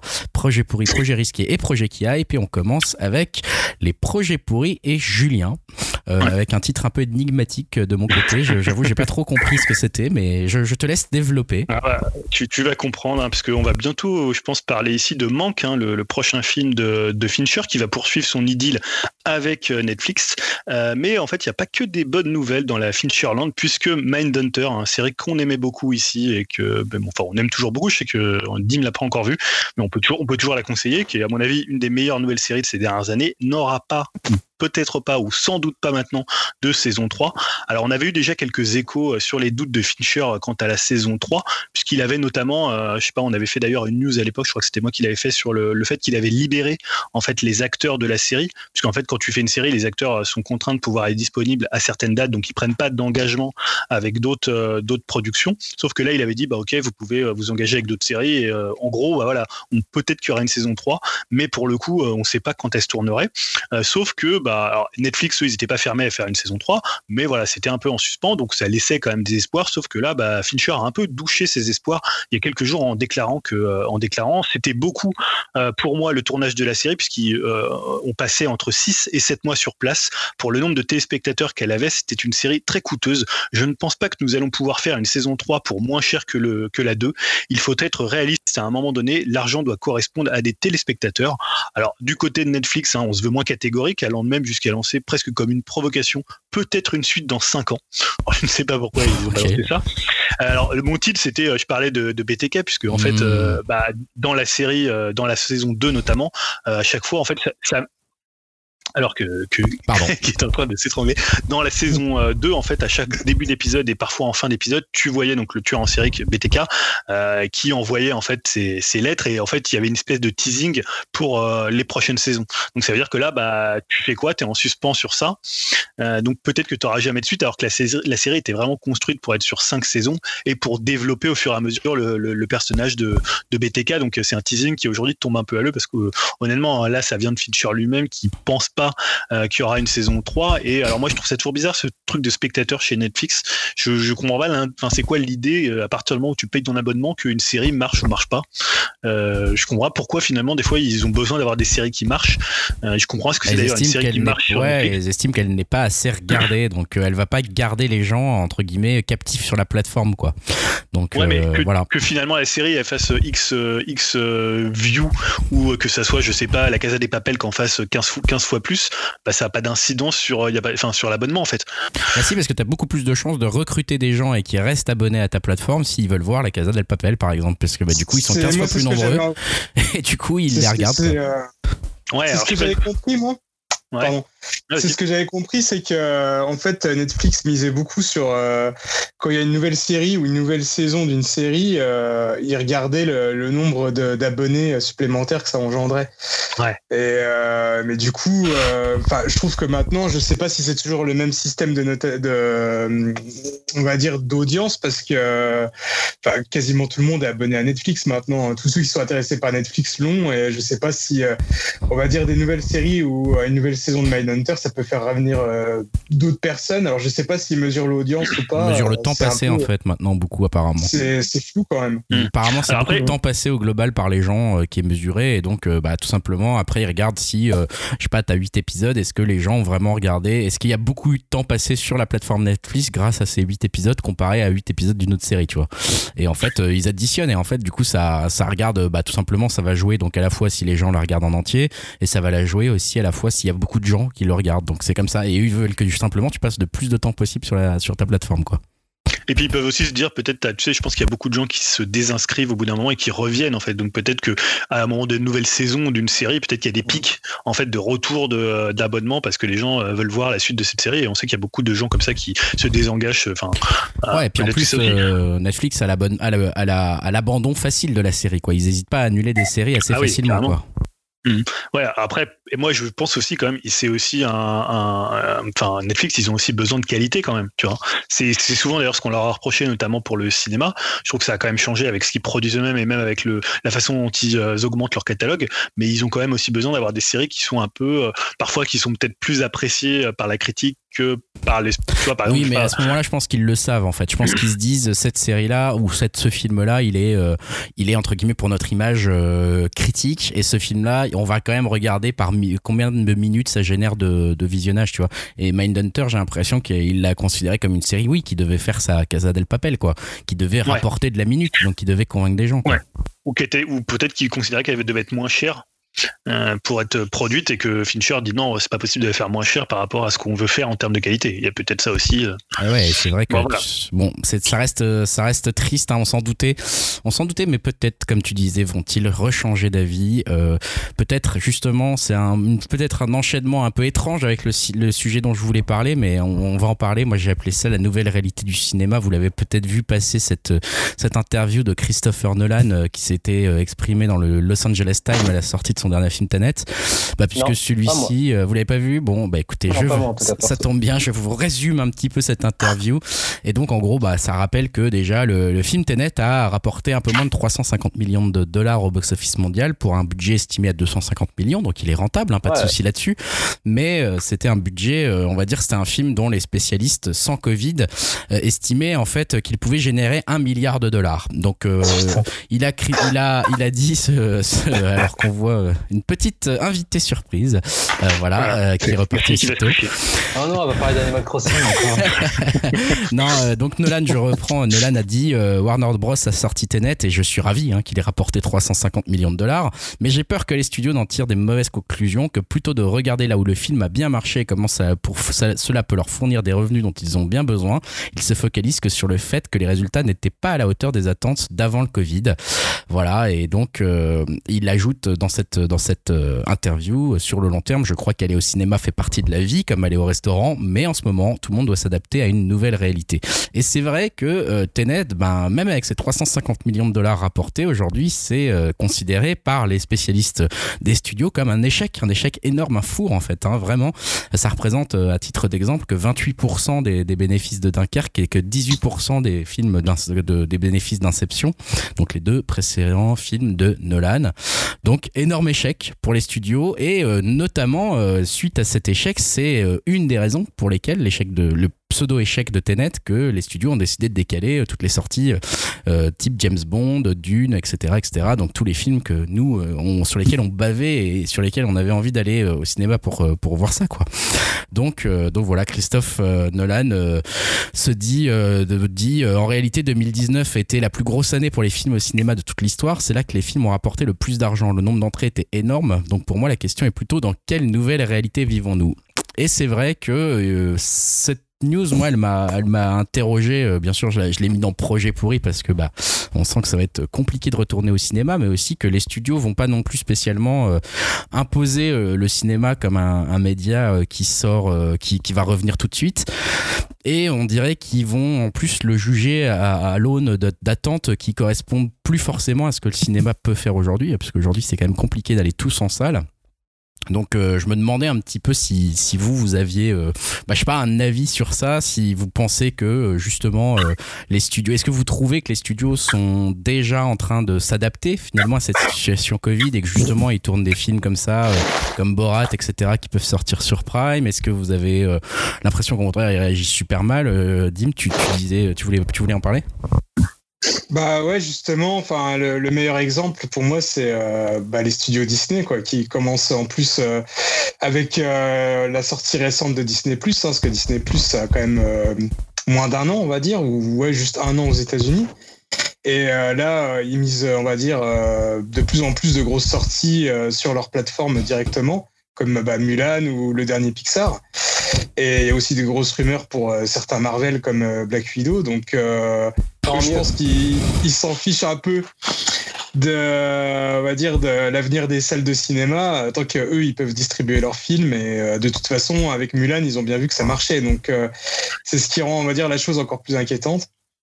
Et euh, je sais que Warner, avec HBO Max, ils sont aussi en train de réfléchir un peu à passer le cap pour certaines, certaines de leurs productions. Donc, bon, Ouais, c'est un petit peu inquiétant tout ça. Hein. Ouais, la mort du cinéma euh, plus rapide que prévu et, et, et malgré, malgré le succès de Tenet, pas évité peut-être, Julien?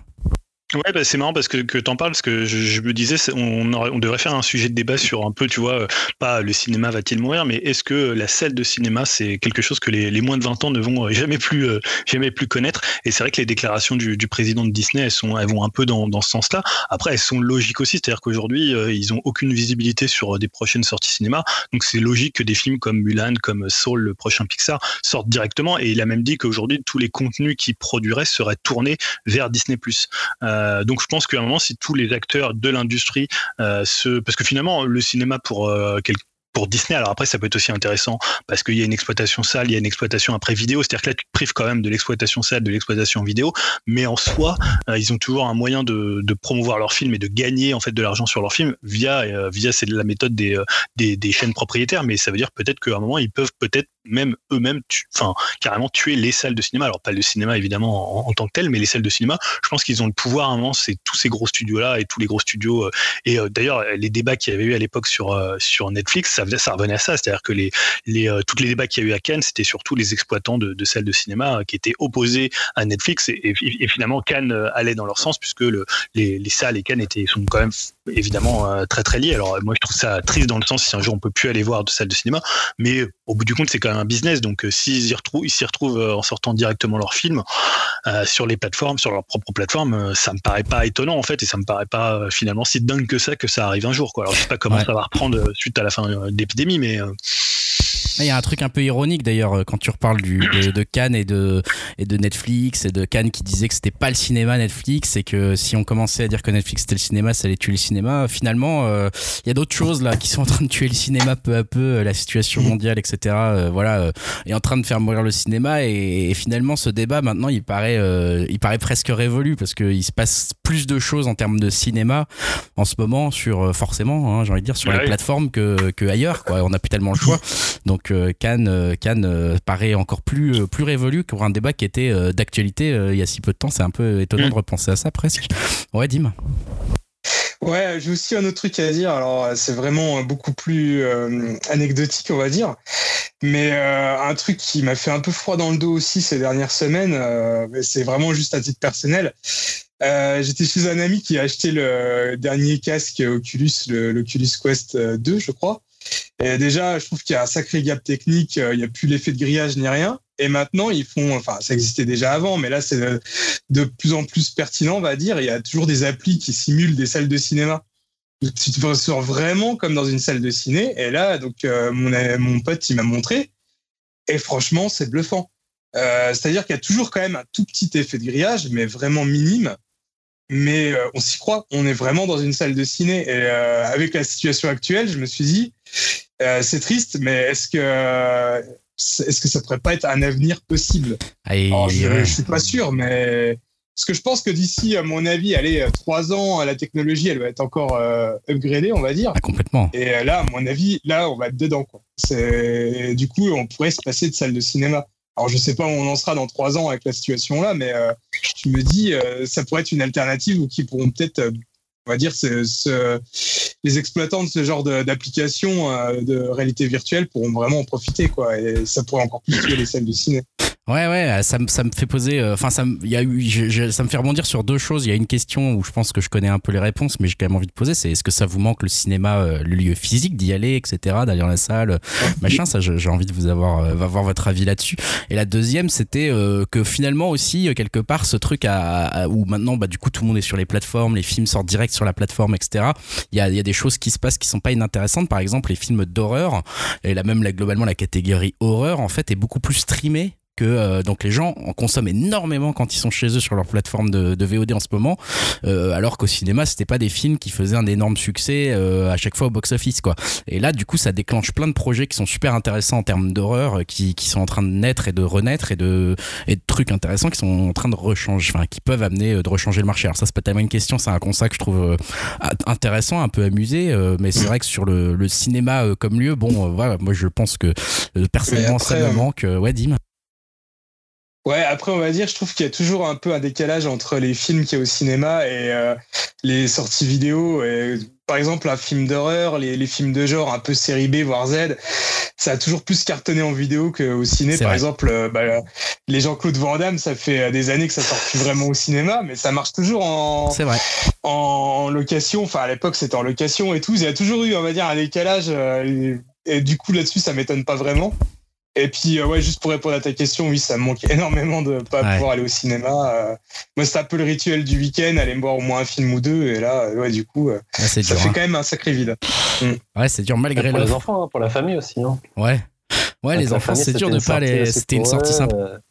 Puis même de voir ton enfant s'émerveiller ou pas dans une salle, c'est quand même quelque chose à vivre. tu vois, c'est vrai que c'est c'est bien chiant.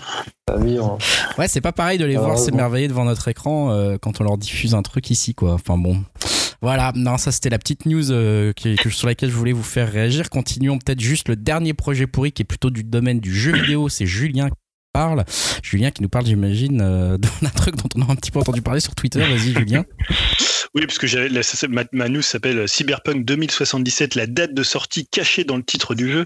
Donc évidemment, c'est une, petite boutade euh, dans, le titre de la news, hein, puisqu'on peut se demander si Cyberpunk 2077, donc pour, ceux qui débarquent de Mars, hein, c'est le nouveau RPG, FPS, jeu d'aventure de CD Projekt, donc les, créateurs de, de, Witcher, est une nouvelle fois repoussé. Alors ce qui est marrant, c'est qu'il était repoussé alors qu'il était passé Gold. Alors Gold, c'est au moment où en fait le, le, jeu est complètement, euh, il a eu toutes les certifications, et là on est sûr que c'est bon, il va sortir à la date prévue, euh, voilà, on peut dire euh, champagne. Sauf que là, évidemment, euh, il y a un, nouveau report. Donc le jeu était prévu le 19 novembre, il sortira le 10 décembre. Donc en cause, c'est pas le, jeu physique pressé, c'est évidemment le fameux patch Day One qui doit faire tourner puisque le jeu sort, sort quand même sur neuf plateformes, plateformes différentes. Et apparemment, ce qui pose problème, c'est ce qu'on appelle désormais les machines d'ancienne génération, donc surtout la PS4 et la Xbox One. donc c'est, j'ai vu notamment c'était donc pour ceux qui connaissent Jason Schreier, c'est le journaliste de Bloomberg, euh, qui a relayé une anecdote qui est, je trouve, assez flippante quand même, c'est que les équipes du jeu, elles ont en fait appris le report en même temps que l'annonce qui avait été faite par le studio sur les réseaux sociaux. Donc voilà, c'est quand même euh, quand même sympa. Euh, donc sachant que certains devs devaient déclarer travailler 100 heures la semaine en période de ah. crunch, puisque voilà pour pour on n'en a pas tellement parlé ici, mais il y a eu vraiment beaucoup de, il y a eu des articles sur le crunch chez CD Projekt et donc apparemment c'est assez violent. Alors on sait que le crunch c'est dans toutes les pratiquement toutes les grosses boîtes comme ça qui sur une courte, enfin une courte période, une période quand même assez importante, mais surtout sur la fin du développement des jeux. Donc il y a du crunch. Alors après il est plus ou moins bien organisé, rémunéré, accepté, accepté par les équipes. Mais ça veut dire que là, trois semaines de plus, ça fait des semaines à peu près à 300 heures. Hein. Ça va être sympathique, notamment pour tout ce qui est testeur QA, QA et tout ce qui est programmeur. Alors 300 heures le mois, c'est à peu près l'équivalent de ce que Dim travaille en un an. En 10 ans. je, vais même pas relever oh, cette fois. putain, c'est tellement gratuit. C'est vrai. C'était tellement envoyé là. Qu'est-ce que je t'ai fait, Julien Je t'aime bien pourtant. Ah, putain, la violence. Euh, non, c'est à peu près ce que je travaille aussi, on va pas se mentir. Surtout en ah, c'est ah, c'est pas une bonne nouvelle d'apprendre ça le jour même quand t'es développeur là. Non, voilà, oui, c'est surtout ça. Et puis, euh, c'est assez. Enfin, le truc, ça devient presque l'arlésienne. Ça a presque été un sujet comique de se dire Ah ouais, ok, le jeu, il était gold. Et finalement, tu arrives quand même à le repousser. Alors, c'est trois, c'est trois semaines. Hein, donc, ils ont fait encore une petite une annonce pour dire On est désolé, machin. Euh, euh, mais voilà, c'est un peu quand même le jeu bon après peut-être quand même neuf versions c'est quand même c'est quand même un peu beaucoup peut-être aussi hein. peut-être qu'ils auraient soit espacé soit mais bon on va voir, 10 hein, décembre, on va voir si c'est encore ouais, repoussé à Verra-t-on cette année? On n'en est pas encore sûr. Euh, enchaînons, bah justement, Julien, je te laisse la parole. On passe au projet risqué, certes, mais on, reste dans le jeu vidéo cette fois-ci, euh, avec donc Sony. Euh, ouais, parce qu'on parle souvent ici de difficultés dans le, dans le jeu vidéo entre ceux qui aiment le, le challenge et ceux qui n'aiment pas trop perdre leur temps en mort inutile. ici, on a un bon, euh, je pense qu'on a un bon panel euh, de joueurs entre ceux qui préfèrent qu'il y ait du challenge, sauf qu'ils trouvent ça un peu relou. Et euh, finalement, c'est bien parce que ça prouve qu'aujourd'hui, tu peux un peu, bah, t'as tous les styles de joueurs dans le jeu vidéo et t'as tous les styles de jeu qui s'adaptent plus ou moins. Alors, et souvent, quand on parle de jeu vidéo et difficulté, on parle souvent de From Software, hein, qui pour le coup, eux, font très peu de concessions sur la difficulté de leur jeu, puisque ça fait partie intégrante de, de, l'expérience. Euh, donc voilà, est-ce que c'est des jeux qui sont punitifs? Est-ce que c'est des jeux qui sont progressifs? C'est toujours le, débat. Et euh, bah, tout ça pour dire qu'avec le lancement de la, PlayStation 5, Sony donc va ressortir le remake du jeu par qui tout a commencé, puisque c'est Demon's Soul qui était sorti à l'époque euh, sur, sur PS3. Même si avant il y avait Kingsfield hein, déjà de From Software, qui était un jeu déjà bien balèze. mais petite main tendue en fait aux nouveaux joueurs qui sont un peu craintifs pour se lancer sur le, ce nouveau jeu, enfin ce, remake de Demon's Soul, c'est que Sony, en fait, ils ont intégré dans la PlayStation 5 un système de guide. Alors, c'est pas vraiment un, mode facile ou une, difficulté revue à la baisse, mais en fait, c'est des vidéos. Environ, là, je crois, pour le jeu, il y en a 180. Euh, des tutos, des conseils qui sont accessibles directement en jeu sur simple pression de touche, euh, qui va se mettre, en fait, en surimpression. Donc, tu appuies sur ton petit bouton PlayStation et en haut à gauche, tu vas avoir une vidéo qui te dit, bah là, il faudrait faire comme ci, il faudrait faire comme ça. Euh, alors, c'est une fonctionnalité qui est ouverte aux membres PlayStation Plus. Hein, c'est, donc, c'est quelque part, c'est payant, mais c'est compris dans l'abonnement PlayStation Plus. Aujourd'hui, moi je pense que quand tu as une console, tu prends un peu les abonnements qui vont avec. C'est devenu un peu parce que ça concerne à la fois le live. non, bah, à, part. en même temps, je l'ai plus, je dis ça, mais voilà, c'est quand même aujourd'hui un, presque un passage obligé quand tu quand achètes une console. Alors je l'ai mis dans les projets pour parce que je me demande vraiment si c'est une bonne idée euh, pour un jeu quand même qui est basé sur l'immersion, qui est basé sur l'entraide entre les joueurs. C'est-à-dire que souvent on, savait que les joueurs pouvaient laisser des messages à d'autres joueurs pour leur dire, euh, tu vois, c'était souvent des messages soit qui pouvaient être des euh, saloperies, genre sauter dans ce trou et vous aurez une surprise. Tu vois, tu pouvais mettre un truc comme ça. Donc tu te disais est-ce que le mec il m'a fait un coup de pute ou pas? donc voilà, est-ce que pour un jeu comme Demon's Soul, c'est vraiment alors évidemment le jeu est assez difficile, donc c'est un bon ambassadeur pour montrer les fonctionnalités parce que je pense que les gens vont y recourir pour dire mais attends comment on, on base boss? puis ça t'évite d'aller sur internet pour rechercher il y a un côté un peu plus euh, euh, connecté et un peu plus euh, immersif pour le coup, ça casse moins l'immersion que de mettre en pause, de regarder sur ton téléphone et de chercher. mais est-ce que c'est le bon, le bon ambassadeur d'avoir un jeu comme ça, qui est quand même basé sur la coopération entre les joueurs, sur la difficulté, sur la progression du joueur, sur l'échec? Voilà. Alors, je sais pas ce que vous en pensez vous. Est-ce que c'est une fonction que, vous, que vous trouvez sympa à utiliser, un truc comme ça qui viendra en surimpression pour un jeu? Moi, en dehors de la fonction, c'est pas trop la fonction, c'est moi j'hallucine que ce soit Demon's Souls, un jeu de 2013, un jeu de niche qui fait en gros la vitrine technologique de la PS5. Quoi. Et je me dis, mais ah. pourquoi? C'est ça qui me tue. Alors qu'il me semble qu'à la même période, il y a Godfalls qui, qui sort en même temps aussi. Ouais, mais c'est pas une exclu Sony. c'est pas une exclu, mais c'est quand même un jeu entre guillemets plus euh, next, euh, next gen qu'un tu vois, un jeu qui, en plus, un remake qui date de 2013, qui a été euh, mis sur le, comment, sur le sur le devant par vraiment une scène euh, intime, tu vois. Et là, ça se passe pour un jeu entre guillemets tout public, alors que ça, pour moi, c'est dessiné une niche. Et si la personne la personne lambda qui va l'acheter, elle va peut-être déchanter ou je sais pas. Ça, ça me paraît hallucinant qu'un tel jeu soit attendu, genre comme si c'était le Messi, alors que, enfin, à titre perso, ça, ça évoque la pauvreté de, de cette génération. De en même temps, tu peux te dire que c'est malin de placer un jeu finalement euh, comme ça qui est pas pour tout public et de lui donner une exposition. Euh, tu vois, finalement, tu achètes une PS4, une PS5 là dans, dans deux semaines, tu dis qu'est-ce que j'achète comme jeu? Alors, ouais, ok, il y a le Spider-Man, mais il est pas très très long. Donc peut-être que Demon's Soul, il va avoir une nouvelle audience et que finalement, cette fonction guide, ça va permettre à des joueurs qui, euh, bon, ils vont, ça va piquer un peu quand même. C'est, il est quand même assez. Alors, je sais pas, apparemment, ils l'ont pas, ils ont pas réduit la difficulté, mais je trouve quand même, c'est, moi, je trouve ça plutôt malin en première dans les dans les dans la fenêtre de lancement de placer des jeux finalement qui soient pas un Uncharted, un truc tout public, mais d'aller vers des jeux un peu différents, sachant qu'à côté tu auras toujours du Call of, tu auras toujours du Assassin's Creed, tu auras toujours des jeux qui font un peu le job quoi. Donc, je suis euh, mais moi c'est l'enrobage de, enfin, que entre guillemets ça dérange pas les gens de se dire bah tu ressors une vieillerie et c'est ça. Ah, ah t'as aussi, as aussi le Spider-Man et Astrobot quand même. Ouais, mais ça. Mais je dis pas que c'est bien, moi je trouve que. après, pour moi, Demon's Souls, c'est vraiment un cas spécifique de jeu. C'est comme si tu ressortais, entre guillemets, non, peut-être pas la comparaison est pas bonne, mais un Wonderful One je me l'accroche dessus, mais ça me paraît très bizarre, tu vois. Enfin, ils l'ont fait. Ah, c'est pas les mêmes ventes. C'est les Souls, c'est quand même pas les mêmes ventes. Non, aujourd'hui, c'est des jeux qui sont, euh, qui sont installés. Mais alors après, je sais pas sur ce système de guide, euh, c'est. Par exemple, vous qui est plus. enfin, toi, Greg et Dim, qui n'était pas forcément plutôt. Euh, qui aime pas souffrir dans les jeux vidéo, ça pourrait te motiver à le faire moi, je sais qu'en fait, c'est déjà une, fonctionnalité que j'utilise déjà. Quoi. Quand je suis bloqué dans un jeu, euh, généralement, je regarde euh, un let's play sur YouTube, je regarde une vidéo qui me montre euh, pourquoi, je, pourquoi je bloque. Hmm. Et du coup, je trouve que c'est quand même une bonne idée. Quoi. Si tu as directement une option où tu as juste un bouton à cliquer et ça te montre ce qu'il faut faire, moi, je trouve que c'est plutôt pas mal. Bon, après, l'idée, c'est pas non plus d'en abuser. Et et de l'utiliser à la moindre difficulté, quoi, parce que sinon, il euh, n'y a plus, a plus d'intérêt de jouer. Mais après, ouais, je trouve que c'est une bonne idée. Moi, je trouve que c'est une bonne, une bonne option, euh, plutôt, plutôt bien faite, quoi. Ouais, c'est pas con, hein, l'idée est pas con. Effectivement, je pense que les joueurs qui galèrent, euh, comme Dim, ou encore pire comme moi, ils savent hein, qu'il faut aller sur Internet pour aller chercher des tutos ou des machins. Euh, maintenant, c'est vrai que je me dis, euh, waouh, est-ce que le fait de l'avoir à portée de doigt comme ça, ça va pas inciter à faire encore moins le jeu finalement, tu vois? À se dire à la moindre difficulté, justement, entre guillemets, je lève même plus mon cul du sofa pour aller chercher la solution sur YouTube. J'appuie sur le truc et je laisse faire quelque part, je reproduis le tuto que je viens de voir. Il y a presque un côté trop facile, trop tentant, euh, qui pourrait encore, euh, pour des joueurs aussi mauvais que moi, euh, mettre un clou dans la, fin de l'essai, quoi. C'est, de, tu, t'essayes même plus, tu vois. C'est, tu sais que tu vas appuyer sur le bouton et regarder ce qu'il faut faire en fait concrètement.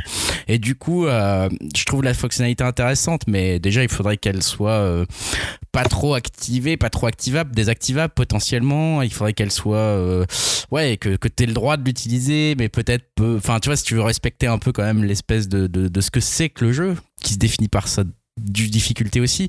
C'est hmm. même pour vous, si vous avez choisi cette option, vous avez le droit de l'utiliser que, je sais pas, genre deux fois par heure ou une connerie comme ça, enfin, tu vois, une, sorte de limite ou un truc pour que ça reste euh, euh, ce qui. Je, comprends, tu vois, j'ai beau ne pas aimer ça, je comprends que le plaisir de ces jeux-là, c'est la frustration en fait, et c'est de la débasser cette frustration. Et du coup, si tu l'enlèves complètement avec un système comme ça, euh, c'est presque un peu trop. Si les gens ont envie d'aller sur Internet, etc., pourquoi pas. Mais là, tu, tu, tu, leur donnes quelque part la solution tout le temps à proximité. Mm. Et ça va presque un peu trop loin, je trouve, dans la en fait, c'est autre chose de l'inclure dans le jeu. C'est, c'est quelque part aussi une démarche euh, qui va à l'opposé de ce que le jeu essayait de faire à la base, en fait. Et du coup, je me dis, il y a une sorte de contradiction par rapport à la philosophie du jeu et à ce que les développeurs voulaient que cette œuvre d'art soit, qui me gêne un peu, même si moi je suis content parce que moi ça me permettrait peut-être de le faire. En soi, sur l'œuvre en elle-même, je trouve ça presque dommage quoi, qu'on en arrive euh, à ça parce que tu te dis c'était pas ce qu'on voulait quoi, c'est pas ce qui était, c'était pas le but quoi. Alors, un petit bémol juste à ce que tu dis, c'est que c'est quand même des jeux. Alors, je sais pas quel, sera la, le, les degrés de révélation de ces, euh, de ces vidéos tutos.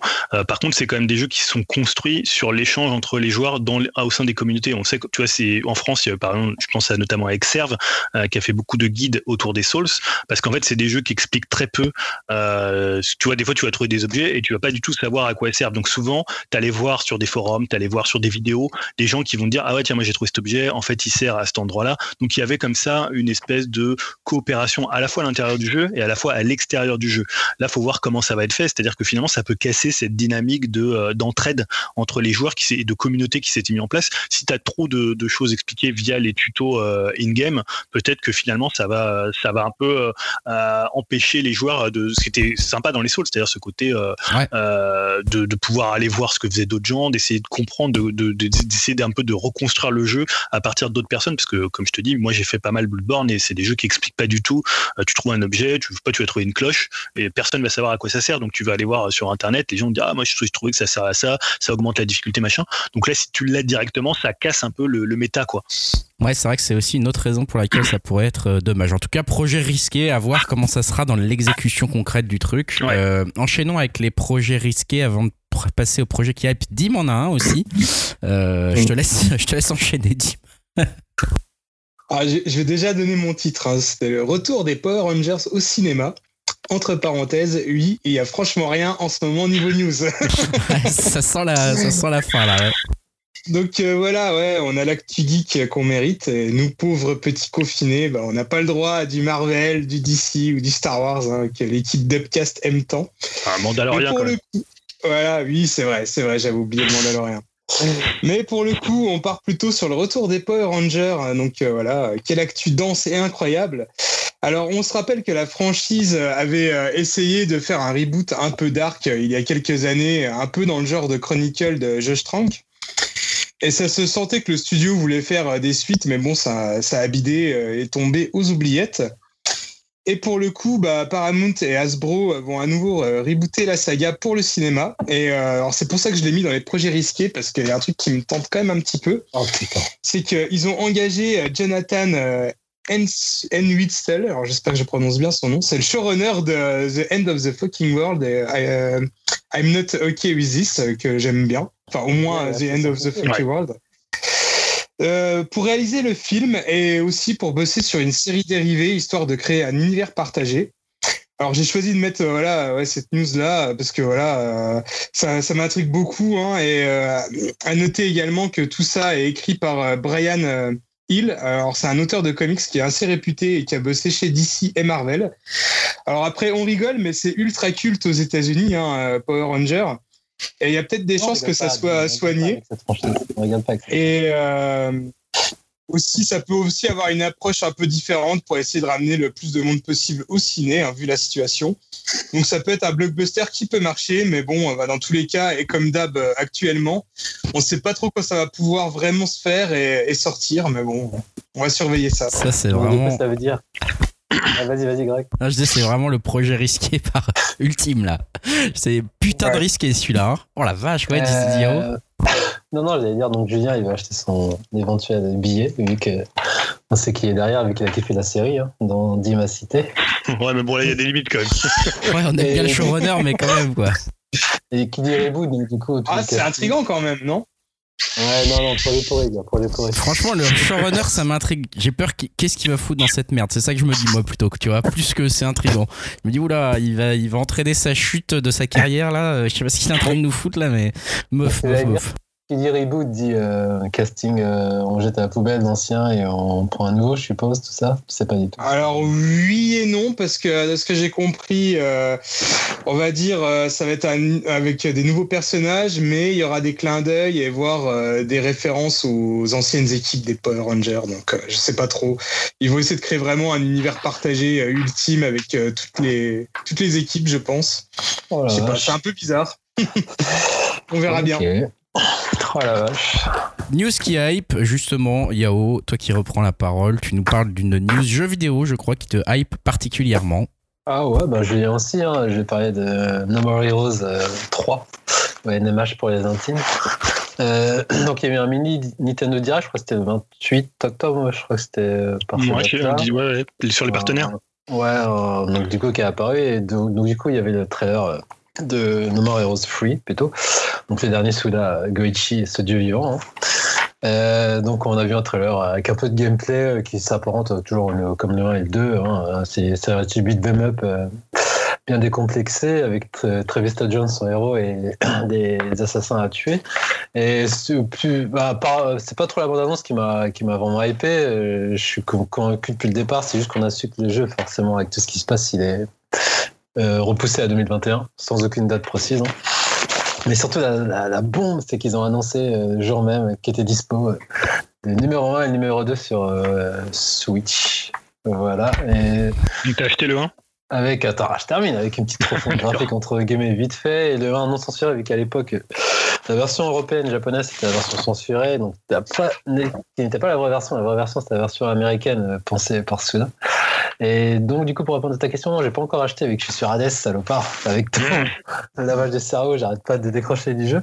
Mais non, non, faut que je le prenne, c'est dans, mon, dans mon, ma wishlist, mais je voulais bien être sûr que c'était bien la version non censurée euh, du jeu. Et puis, ça me faisait un peu chier, pour être honnête, de plus jouer avec les modes, vu que le jeu était pensé vraiment euh, que tu tiens un sabre euh, dans la main, tu vois. Donc, c'était puis propice ouais, tes commandes, mais là, tu peux le faire. Euh, tu peux le faire, ouais, ça sera la même chose pour Joy-Con, mais moi, surtout, ce qui m'intéresse, c'est du. Enfin, ce qui m'intéresse, qui me. Titi, c'est du jeu en mode. Euh, portable pour voir comment ça marche les commandes parce que normalement ouais, tu, pour ça, bah, tu dois recharger ton ton katana genre comme si tu te masturbais tu vois genre ouais. des trucs à un moment c'est bien des personnages qui t'appellent tu dois décrocher avec ton Joy-Con tu vois enfin le Wiimote de d'époque donc tu vois c'est des petits gimmicks moi j'aimais bien le motion euh. ouais c'était bien utilisé quand même donc voilà je suis curieux de voir ce que ça donne en monomane mais ouais par, rien que par acquis de conscience et pour, euh, pour Suda, pour ce jeu qui est pour moi qui est un des meilleurs jeux vidéo auxquels j'ai joué, donc je vais l'acheter. Après les deux, je pense pas, parce que les deux, on en avait parlé avec jeu. Je trouve vraiment inférieur, pas terrible, pas terrible donc euh, je pense que l'un c'est sûr, le 2, je pense pas. Et pour info, donc là, il est à 17,99 jusqu'au 12, après il sera à 20 euros. 17 l'unité, un seul? Ouais, ils sont à 20 euros, ouais. Il n'y a pas de pack. Pas donné quand même. Bon, allez voir, ça vaut pour moi. Et donc, ouais, pour revenir au 3, au, qu'est-ce que j'allais dire par rapport au 3, j'espère oui que le 3 il sera à l'auteur quand même. Euh, je vais le prendre quoi qu'il arrive, mais j'espère vraiment qu'il va remonter la cote par rapport au 2 qui était vraiment une déception et que le 3 il va conclure la série. Donc, ouais, je l'attends comme, un ouf pour moi, ce sera le GOTY de 2021. C'est déjà, déjà, donné, déjà voté, c'est bien. On, sait qu'on va être neutre après, c'est parfait. Euh, j'enchaîne avec une news qui hype, euh, news série, euh, avant de repasser aux jeux vidéo avec Julien. News série avec, avec Clive Barker, puisque va y avoir une série télévisée Hellraiser qui, qui a donc confirmé oh que Clive Barker, le cinéaste et créateur original de Hellraiser, est donc maintenant producteur exécutif pour la série télévisée HBO, rien que ça. Hellraiser, dirigé par David Gordon Green. Euh, voilà, et donc basé bah, sur le roman hein, de Clive Barker, The Hellbound Heart. Voilà, donc, euh, et pour le coup, ça sera a priori pas du tout un producteur exécutif euh, qui ne fait rien, hein. ça sera un producteur exécutif avec implication réelle dans le projet, puisque lui-même se dit ravi que la mythologie Hellraiser voit une nouvelle vie. Je cite, il est temps que les histoires reviennent à leurs racines. Je suis impatient d'apporter un nouveau public les éléments les plus puissants et les plus anciens de l'horreur, le mal le plus sombre qui envahit nos vies humaines et comment nous devons trouver en nous le pouvoir de lui résister. Voilà, donc euh, premier épisode de la série seront dirigés par David Gordon Green, donc le directeur euh, réalisateur de Halloween euh, et des prochains et des prochaines Halloween Kills. Et on aura également en termes d'auteur de la série, Mark Verhoeven, qui a notamment travaillé sur Battlestar Galactica, et Michael Dougherty, qui a travaillé sur Trick and Trick, euh, Trick and Treat, et, euh, et le premier euh, dirigera la série, donc Verhoeven dirigera la série. On ne sait pas grand-chose de plus pour l'instant sur, sur, la, sur la série en elle-même, sur, sur quoi elle va se concentrer exactement, mais personnellement, je suis quand même assez hypé que, que Barker bah, voilà, revienne dans, ce, dans cet univers qu'il avait complètement complètement créé. Il avait fait le premier film qui avait été une surprise et un succès euh, énorme euh, à l'époque. Euh, puis c'était un petit peu dégagé. Les droits avaient été rachetés par la production et il s'était dégagé un peu des projets pour des suites de films Hellraiser qui avaient été de qualité diverses et variées, on va dire. On va pas toujours au top, hein, jusqu'à ce qu'il soit même plus du tout impliqué sur les, sur les projets. Et donc là, le voir revenir sur cette série, en plus, donc en tant que producteur exécutif, et puis une série d'horreur qui, bah, il y a beaucoup de séries d'horreur aujourd'hui qui sont dans l'horreur psychologique, etc., etc. Je dirais, je dis pas que c'est pas du tout le cas de Hellraiser, hein, c'est clairement le cas, mais il y a quand même des personnages d'horreur euh, francs et massifs, hein, avec euh, les, les, les, fameux torturés là, les, voilà les, les et autres. Et, ça, je suis curieux de savoir comment ça va passer de nos jours, comment ça va se passer en série, est-ce est -ce que vont vraiment ça va être est-ce qu'on va voir tout cet aspect-là Est-ce qu'on va voir l'enfer Est-ce que très, curieux de savoir ce qui va se passer autour de cette série. Mais Clive Barker, euh, c'est quand même euh, un auteur euh, pour lequel, voilà, moi j'ai un certain respect et un cinéaste en plus qui a osé un truc assez intéressant avec le premier. Donc je suis curieux de voir ce qui va se passer avec sa réimplication là dans ce dans ce projet de série. Et puis avec HBO derrière, en général, il y a de l'argent et il y a de l'attention qui sont portées aux séries. Donc très curieux de voir ce que ça peut donner. J'ai une question pour toi, Greg. Oui. Est-ce que tu l'as revu le premier depuis? Je l'ai revu depuis, ouais. Je l'ai ah revu depuis, ouais. Bah après ça, ça, se regarde bien encore? Ouais, ça va. alors il y a des effets. En fait, les effets, euh, ça dépend desquels. Euh, quand ils avaient tenté des effets, euh, tu sais, alors je sais pas si c'était numérique à l'époque ou s'ils dessinaient sur la pellicule ou je sais même pas. Mais mais les effets comme ça où on va dire un peu numérique, etc. C'était nul. Par contre, les effets pratiques, putain, ils avaient quand même, ils avaient pas un budget énorme, mais c'était quand même vraiment bien démerdé à l'époque. je trouve pour ce qu'ils avaient fait avec la renaissance du mec là qui se recompose à partir du sang, etc. Franchement, c'est c'est quand même hyper bien fait quoi. Et Franchement, non, ça a été, euh, il a été impliqué dans les autres suites ou pas euh, Il était, je crois, il a juste été, euh, il a été consulté. Enfin, il était producteur sur le sur la 2, si je me souviens bien, sur la Riser 2, puisqu'il était réalisé par le mec qui faisait le maquillage dans le 1. Donc, il était consulté, il a aidé, etc. Il a validé les choix créatifs, notamment au niveau de l'enfer, puisque le 2 se concentre beaucoup sur la partie enfer. et après, je crois qu'il était plus que genre producteur de type, on, on, met le nom mais tu viens plus. Et après, même plus. Je crois que c'est à partir du 4 ou comme ça qu'il y est même plus. Je suis en train de regarder, euh, il y a même eu un film en 2018. Hein, ouais, ouais, ça va, ça va. Euh, il y en a souvent hein, des trucs, mais alors, euh, ils ont rebooté la série, Pinhead est plus joué par le même mec. Enfin bon, bref, ça, ça a été. ça est compliqué, compliqué, on, compliqué. On sur moi parce que je suis un gros fan de films d'horreur et j'ai jamais vu un seul. T'as jamais vu un seul? Ah, ouais. Ah ouais. Même moi j'ai vu les deux. Ah, il faut que tu vois le 1 et le 2 quand même. Le 1 et le 2, ça reste des films mm. intéressants, vraiment très intéressants aujourd'hui. Et... Grosse vision. J'ai une fascination pour Pinhead et son design qui est ouais. intéressant. Ouais, ouais. Euh, frappant. C'est marrant d'ailleurs parce que de, Clive Barker, lui, Pinhead, il, il, aime bien, etc. Mais il est pas fan non plus, parce qu'il voulait pas qu'il soit mis en avant, par exemple. Et à l'époque, le marketing a vachement joué sur Pinhead, et puis bah, du coup, ça a ah, bien marché. Iconique, hein. et voilà, et, mm. en fait, euh, bon, ça c'est pour la petite histoire, mais il devait pas être aussi iconique que ça euh, dans les dans l'esprit de Clive Barker. Donc on verra mm. comment ça se passe sur la série, et euh, on va terminer les projets qui nous hype avec Julien. Julien, et on revient sur les jeux vidéo, je disais. Ouais, alors je sais pas vraiment si c'est des jeux vidéo pour le coup, parce que vous le savez, hein, après-demain sort la Xbox euh, Series X et la Xbox Series S, et le 19 novembre sort la PS5. Mais voilà, moi j'ai donc j'ai précommandé une Xbox Series X. Mais peut-être pour la première fois, je n'ai commandé aucun nouveau jeu. Voilà, je n'aurais pas de. Voilà, j'ai rien acheté. Tu sais, d'habitude t'achètes une console, donc t'achètes un nouveau jeu qui sort. 2020, j'achète une console pour rien. Voilà, pour rien, mais bon.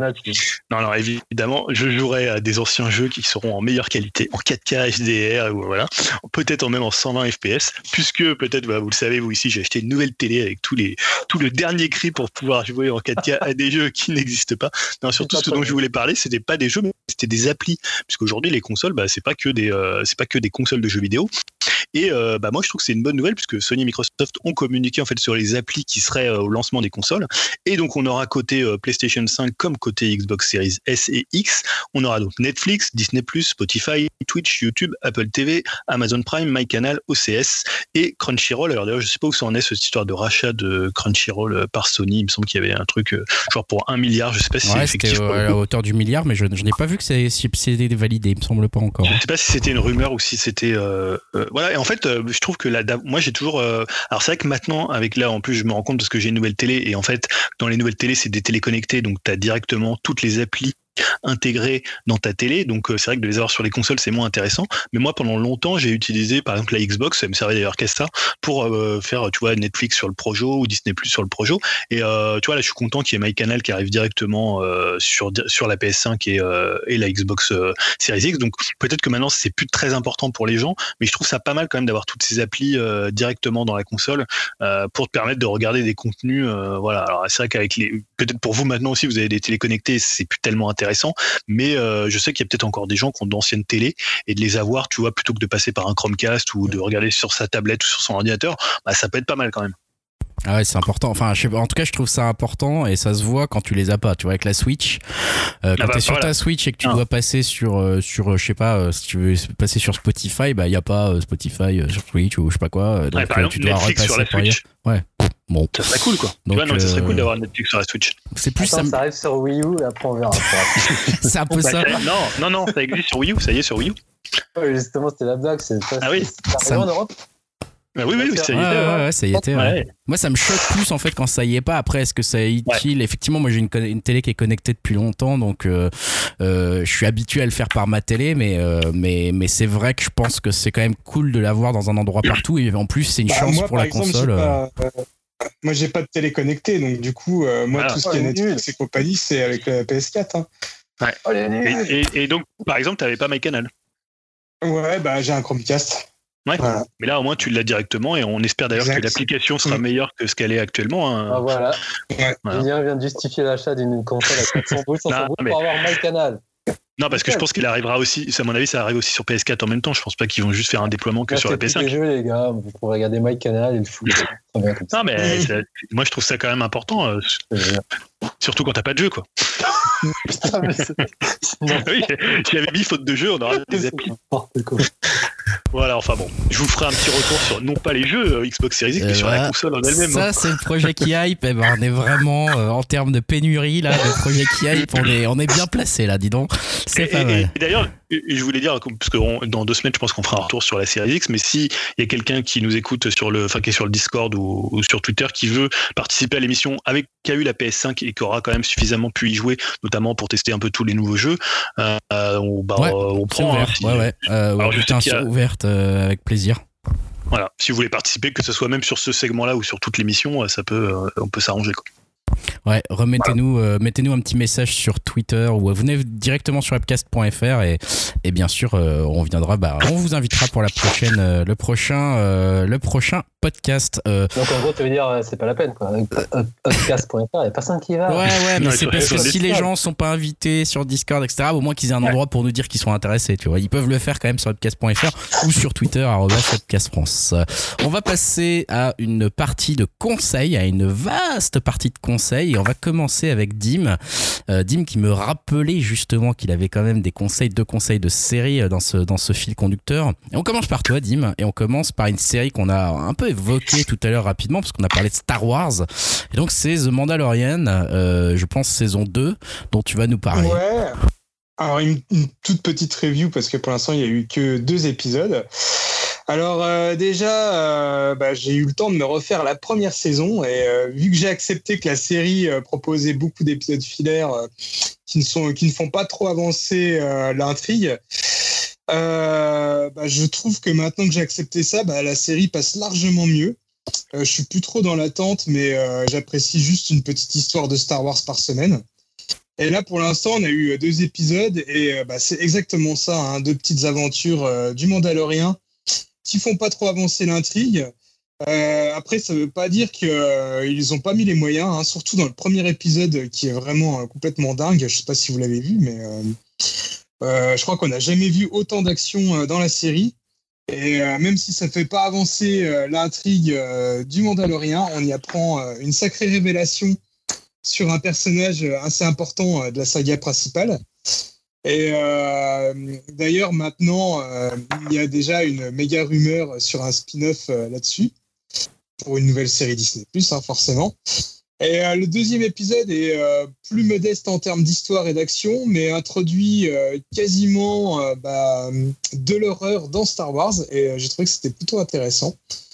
Donc, bref, pour l'instant, pour moi, c'est un retour réussi, hein, même si j'attends quand même l'arrivée du gros de l'histoire qui, euh, qui, nous est teasé depuis, euh, depuis un an, on va dire maintenant, et euh, surtout avec le, les trailers qu'on avait eu le droit avec l'arrivée de certains Jedi, ça pourrait être vraiment pas mal. Mais c'est pas mal aussi, je trouve, une série comme ça qui prend un peu son temps. Enfin, je, moi, je l'ai pas vu, mais enfin, j'ai vu que le, deux, épisodes de la saison 1, donc autant dire que j'ai pas le, droit de parler de cette série plus que ça, mais j'avais trouvé ça pas mal, cette espèce d'ambiance un peu, presque un peu lente et un peu western cool. carrément western même. Ouais, ouais, je, trouvais ça assez, assez bien vu en fait comme série pour le coup et, assez pertinent dans l'univers Star Wars. Donc je trouve que je comprends que tu trouves ça cool aussi. Ouais, comme. Enfin là, je, je l'aperçois plus du tout comme l'année dernière parce que l'année dernière j'avais vraiment une grosse, grosse attente. Puis je voulais vraiment avoir une intrigue voilà, qui faisait vraiment sens dans Star Wars. Et puis là, maintenant que j'ai vraiment accepté voilà, ouais, des petites aventures solo, ça fait très série et limite un peu années 80, 90 euh, à la Agence Touriste ou autre, où à chaque fois il a une petite mission différente sur une planète. Et, euh, non, ça passe bien. Euh, il y a un bon petit feeling sur cette série-là, je trouve. Cool, bah écoute, super, merci pour ce premier retour. J'imagine qu'on en reparlera au cours de la saison 2 qui va continuer. Hein. C'est un par semaine en fait? Ouais, c'est ça. Ok, ok, bah on en reparlera clairement dans nos prochains podcasts qui vont venir euh, pendant l'hiver là. Euh, ça c'est certain. On va passer à Yao qui nous parle d'une série qui je pense était sur Canal. Euh, j'ai pas suivi ça, mais qui est toujours sur Canal. La Flamme. C'est la Flamme, donc c'est la dernière série de Jonathan Cohen. Enfin. pas que, mais notamment avec lui en, tant qu'acteur principal. Et il y a Flaubert qui est derrière en tant que scénariste. Euh, je crois même que c'est lui qui non il réalise pas en tant que enfin créateur de la série Flaubert. Pour ceux qui se demandent il a bossé pour euh, Golden Moustache et pour Bloqué aussi. Il a été scénariste sur Bloqué de Kian Kojandi et Navo avec Oralsan et Gringe. Et aussi je vous avais déjà parlé d'une série avec Baptiste Caplin qui s'appelle Pitch euh, qui est aussi dispo sur MyCanal. Donc voilà c'est un homme assez talentueux et donc, euh, la femme, je crois que as... moi j'en parlais avec Julien tout à l'heure, mais donc pour moi c'était la bombe de cette année, euh, la série de ouf qui est, qui est arrivée sur Canal. Je vous fais le pitch. Hein. Donc la vie a tout donné, sauf une copilote. Pendant neuf semaines dans une sublime villa, 13 femmes vont s'affronter pour séduire Marc, pilote de ligne, et tenter d'allumer en lui la flamme. Alors, armé du toboggan, vérifier la porte opposée, Marc va emmener ses prétendantes au 7 ciel. Donc, en gros, si j'ai pas de bêtises, je crois que c'est une adaptation d'une série américaine, en fait. C'est un pastiche de, euh, du Bachelor. Burning, quelque chose. Ouais. Donc ça reprend, euh, ça se moque du Bachelor avec tous ses codes et tout ça. Et il y a neuf épisodes, une trentaine de minutes. Bon, autant les, premiers et deuxièmes, il faut quand même que ça s'installe. Mais au bout du troisième, je trouve que ça part totalement en vrille. Et euh, en fait, il faudra savoir qu'il y a un casting de dingue en termes d'actrices. Donc on retrouve euh, Géraldine Nakache, t'as Anna Girardot, t'as Doria Tillier, t'as Camille Chamou, Adèle Exarchopoulos, ah, Exarchopoulos, Léa Bekti, euh, Florence Foresti. En bref, t'as as de quoi faire. Marie-Pierre. Marie-Pierre Cazet, pour les plus vieux. t'as Noémie aussi. Donc, t'as T'as Elena Nogar aussi, enfin bref, t'as des, des, passages de Ralsan, t'as Pierre Ninet dedans, donc c'est une bonne sœur forcément. T'as as Vincent Dedienne, pour moi je découvre, qui est excellent dedans, enfin bref, c'est... moi à partir du troisième, je trouve qu'il part totalement en vrai. En fait, le concept c'est dans un épisode où en fait t'as une fille qui doit séduire euh, Marc, donc tu vois suivre cette journée, comment ils se séduisent et tout. T'as les têtes du Turc euh, de Marc, il a une fille qui déteste pendant tout, tout, tous les épisodes, il va la bâcher. T'as Ella Bekti qui joue une psychopathe, mais elle est, elle est, dingue dedans. T'as euh, un psy, un psy euh, qui a un rapport avec Marc, pareil, il est complètement barge. Enfin bref, toujours, c'est vraiment des. Ouais, tu dis ça parce que c'est Pierre Ninet, c'est ça? Ouais, c'est pareil. Mais euh, je crois qu'il s'appelle Philippe en plus. Mais euh, non, Philippe, enfin son nom de famille c'est c'est pas d'auteur juif. En tout cas. Et non, je trouve, Jonathan Cohen, je suis pas non plus plus grand fan, mais je trouve dedans il est tellement con et tellement barré que ça passe. Et c'est tellement improbable. Et la révélation, enfin, moi, je vais pas tout raconter, mais moi, j'ai passé un très bon moment et je me suis tapé des barres au fur et à mesure des épisodes. En fait, et ils vont toujours loin dans la connerie, dans l'absurde et dans l'humour, entre guillemets, anti. Euh, euh, politiquement correct. Donc euh, moi je la conseille, elle est disponible sur MyCanal, mais je crois que toi tu as eu du mal, Julien, à, à bah, Moi j'ai vu les deux premiers épisodes et euh, bah, en même temps tu dis qu'à partir du troisième c'est ah, bien. Donc, donc en fait je, sais pas, je me dis c'est un petit message pour moi, c'est pour que je continue à continuer à regarder. Non j'ai trouvé que c'était très c'était très entre soi quoi, c'est-à-dire que voilà ils rigolent un peu de leurs propres blagues, ils font un peu le rythme parce qu'ils ont l'impression que c'est drôle de le faire.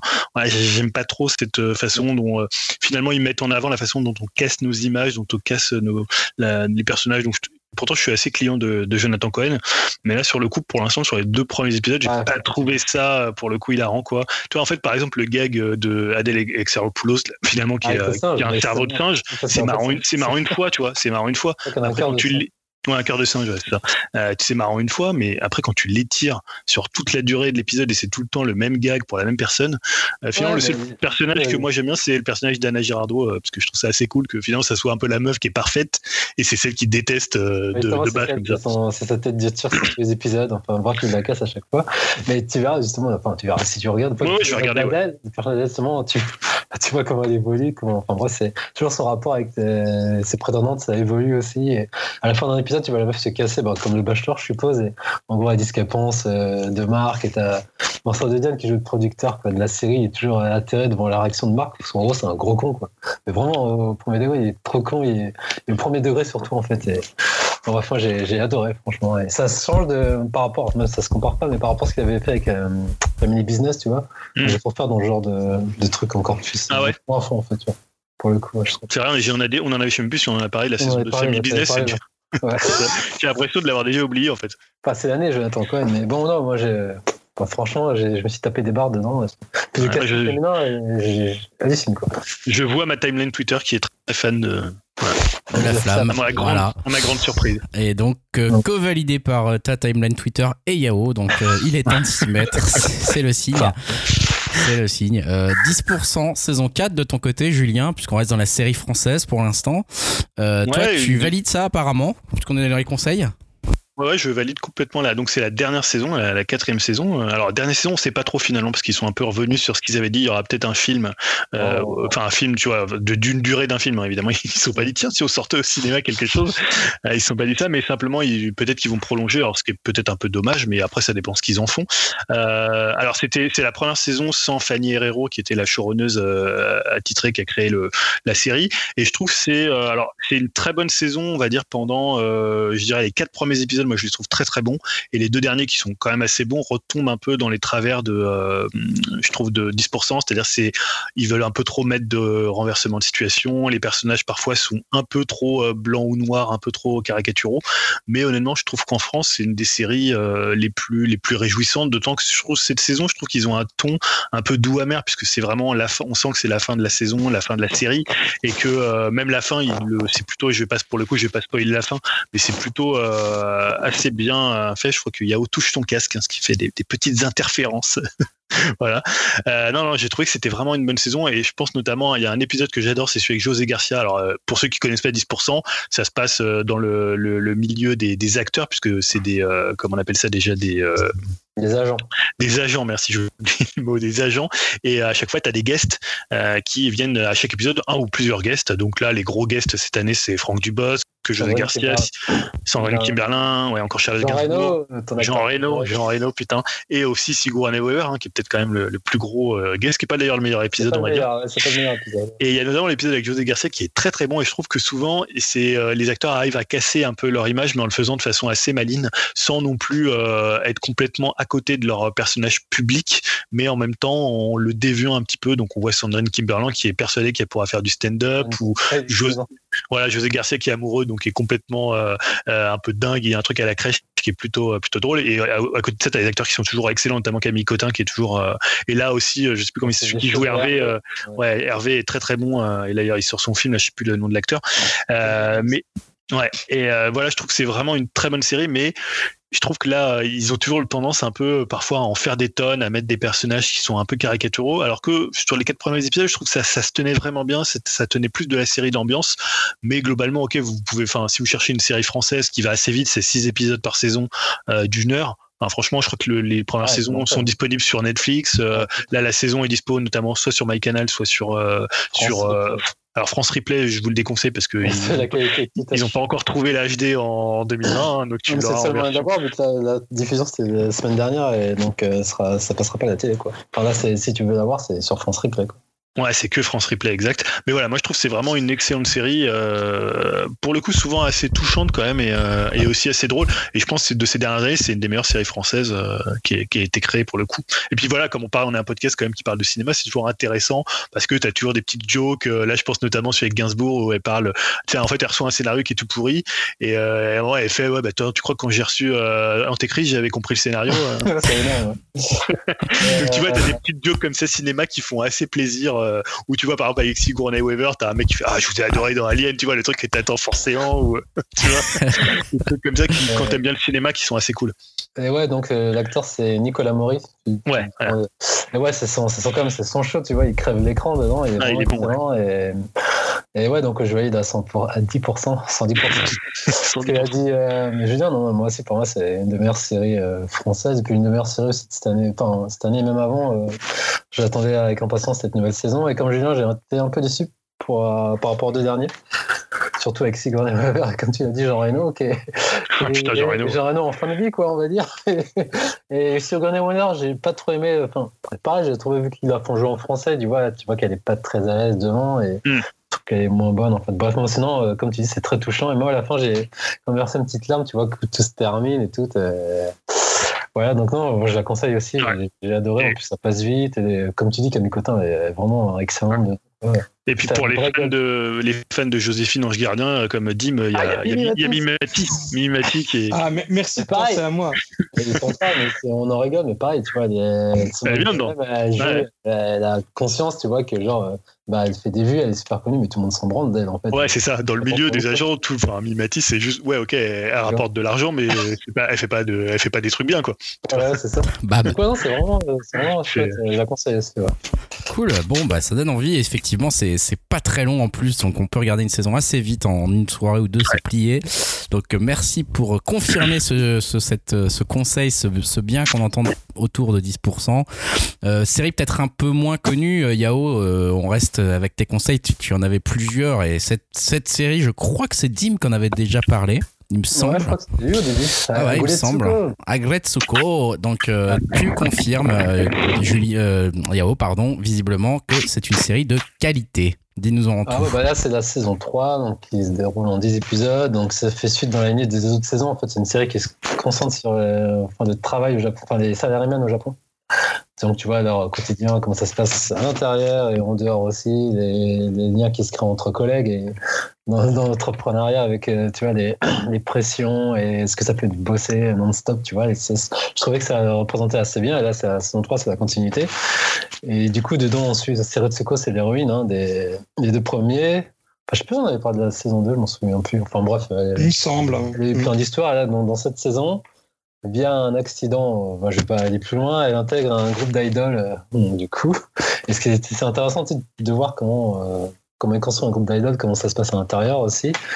Et on suit aussi un autre collègue elle qui s'appelle Aïda, euh, pareil, que j'ai trouvé super intéressant dans les deux saisons, c'est on, on s'intéresse plus à lui avec notamment cette relation de triangle qu'il a avec donc Retsuko et une autre qui va arriver aussi. Euh. Donc c'est très intéressant, je trouve ça très fin et très touchant aussi la façon dont sont traités les personnages. Et après, je sais que certains, ils ont vont pas trop aimer le design, c'est très anguleux et très. Euh, je dirais pas l'arrache, pas, voilà, animation flash. Sachant que c'est des anthropomorphes, hein, donc tous les personnages, c'est des animaux en fait.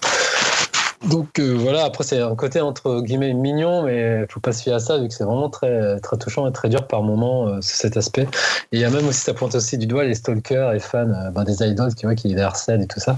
Donc non, j'ai trouvé vraiment du premier au dernier très touchant à regarder. Même, euh, je trouvais qu'il y avait une petite nouveauté dans la série, c'est que ça a toujours été un peu léger, euh, marrant et tout. Et là, il y avait quand même un petit côté dramatique justement ah à la fin de la saison avec le, Stalker là. Ouais, ouais, et euh, c'était plutôt Ouais. Plutôt pas mal. Enfin, disons que c'était un peu surprenant, quoi. j'ai beaucoup aimé aussi. Ouais, j'ai beaucoup aimé.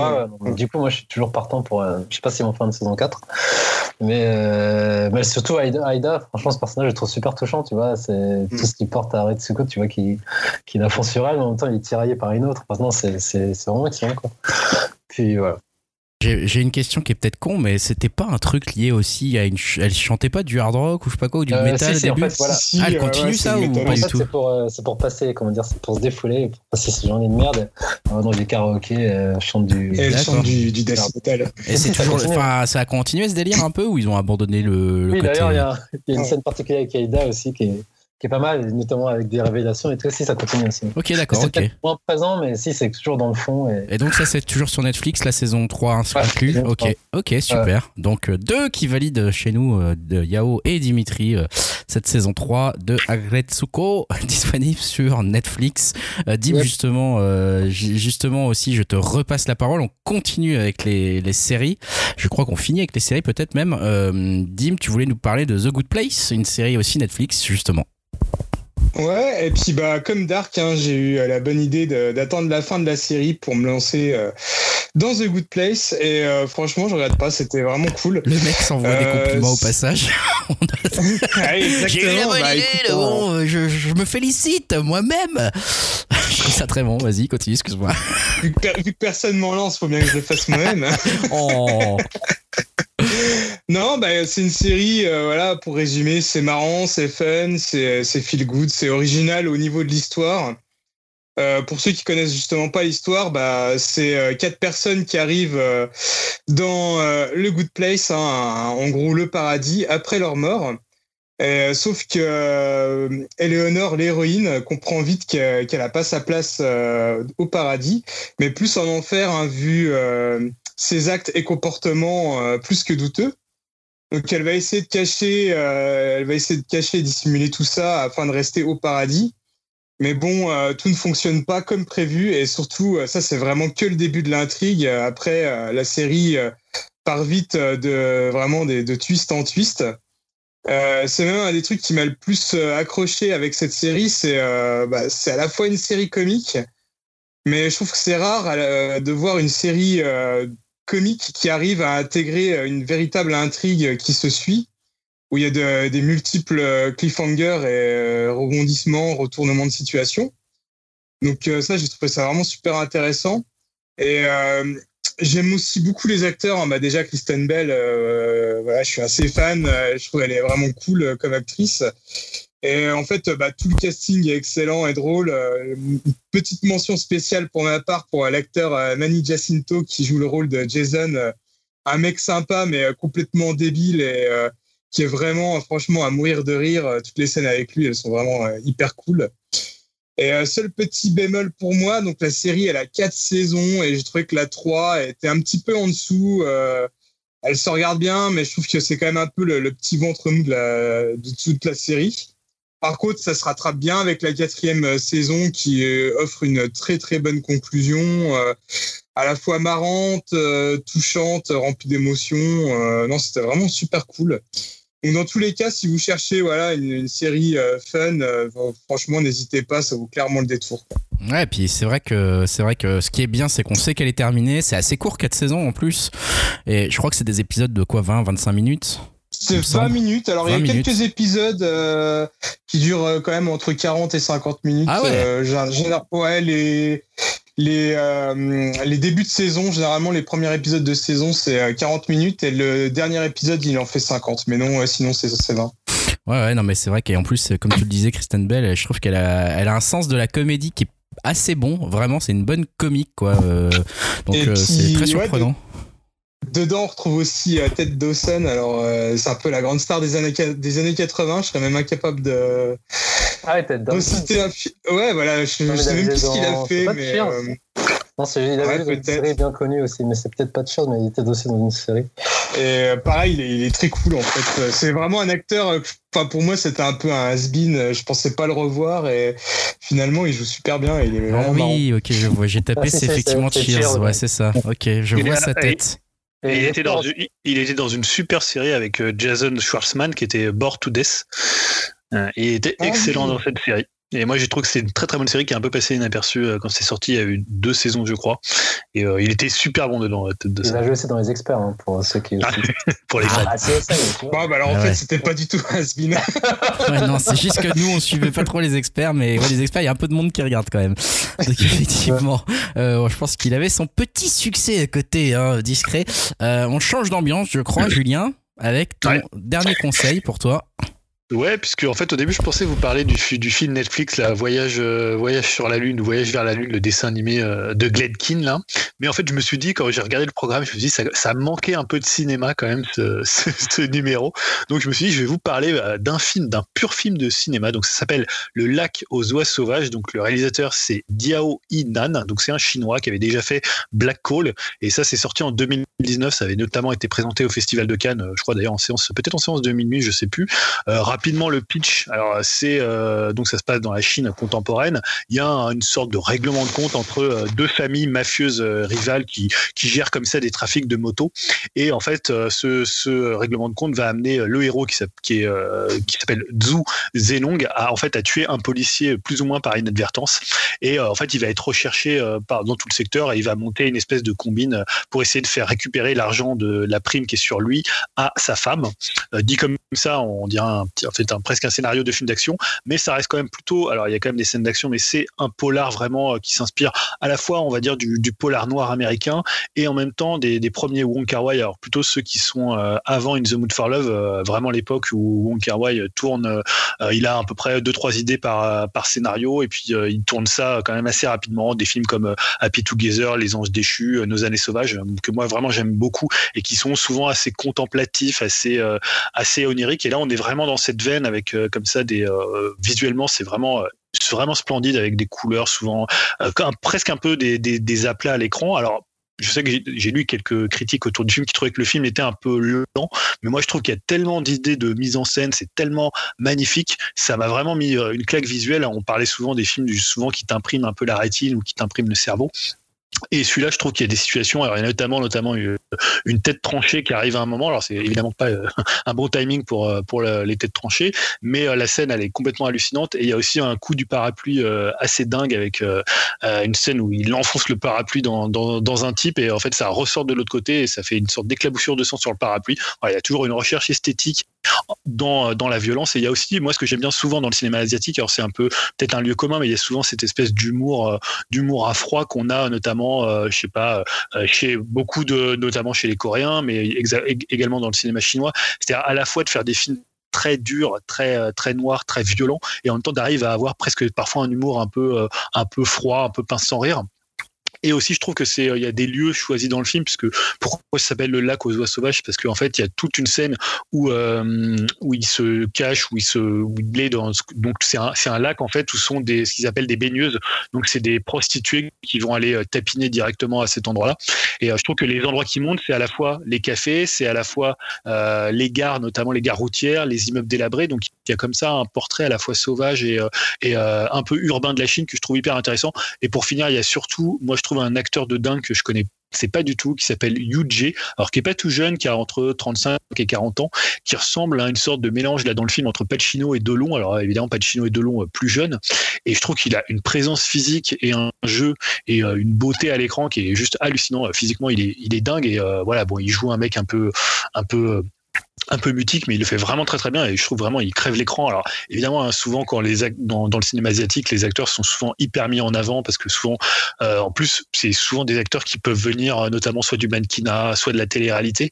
Euh, enfin, il y a plein de cinéastes asiatiques qui ont, qui ont utilisé ce type ce type d'acteurs. Donc des gens, nous, pour enfin pour lesquels on n'a pas forcément des a priori négatifs si on tentait qu'on pouvait en avoir sur des gens qui viennent soit du mannequinat, c'est un peu euh, courant dans le cinéma et euh, je trouve souvent plastiquement ça fait des super beaux films. Donc voilà, si vous cherchez un film de cinéma là à voir, euh, il était dispo sur MyCanal mais vous pouvez le trouver également bah, en vidéo, vous pouvez le trouver j'imagine peut-être peut-être encore sur MyCanal, je sais que les films ils restent parfois un peu plus longtemps que que ce qui est ce qui est précisé.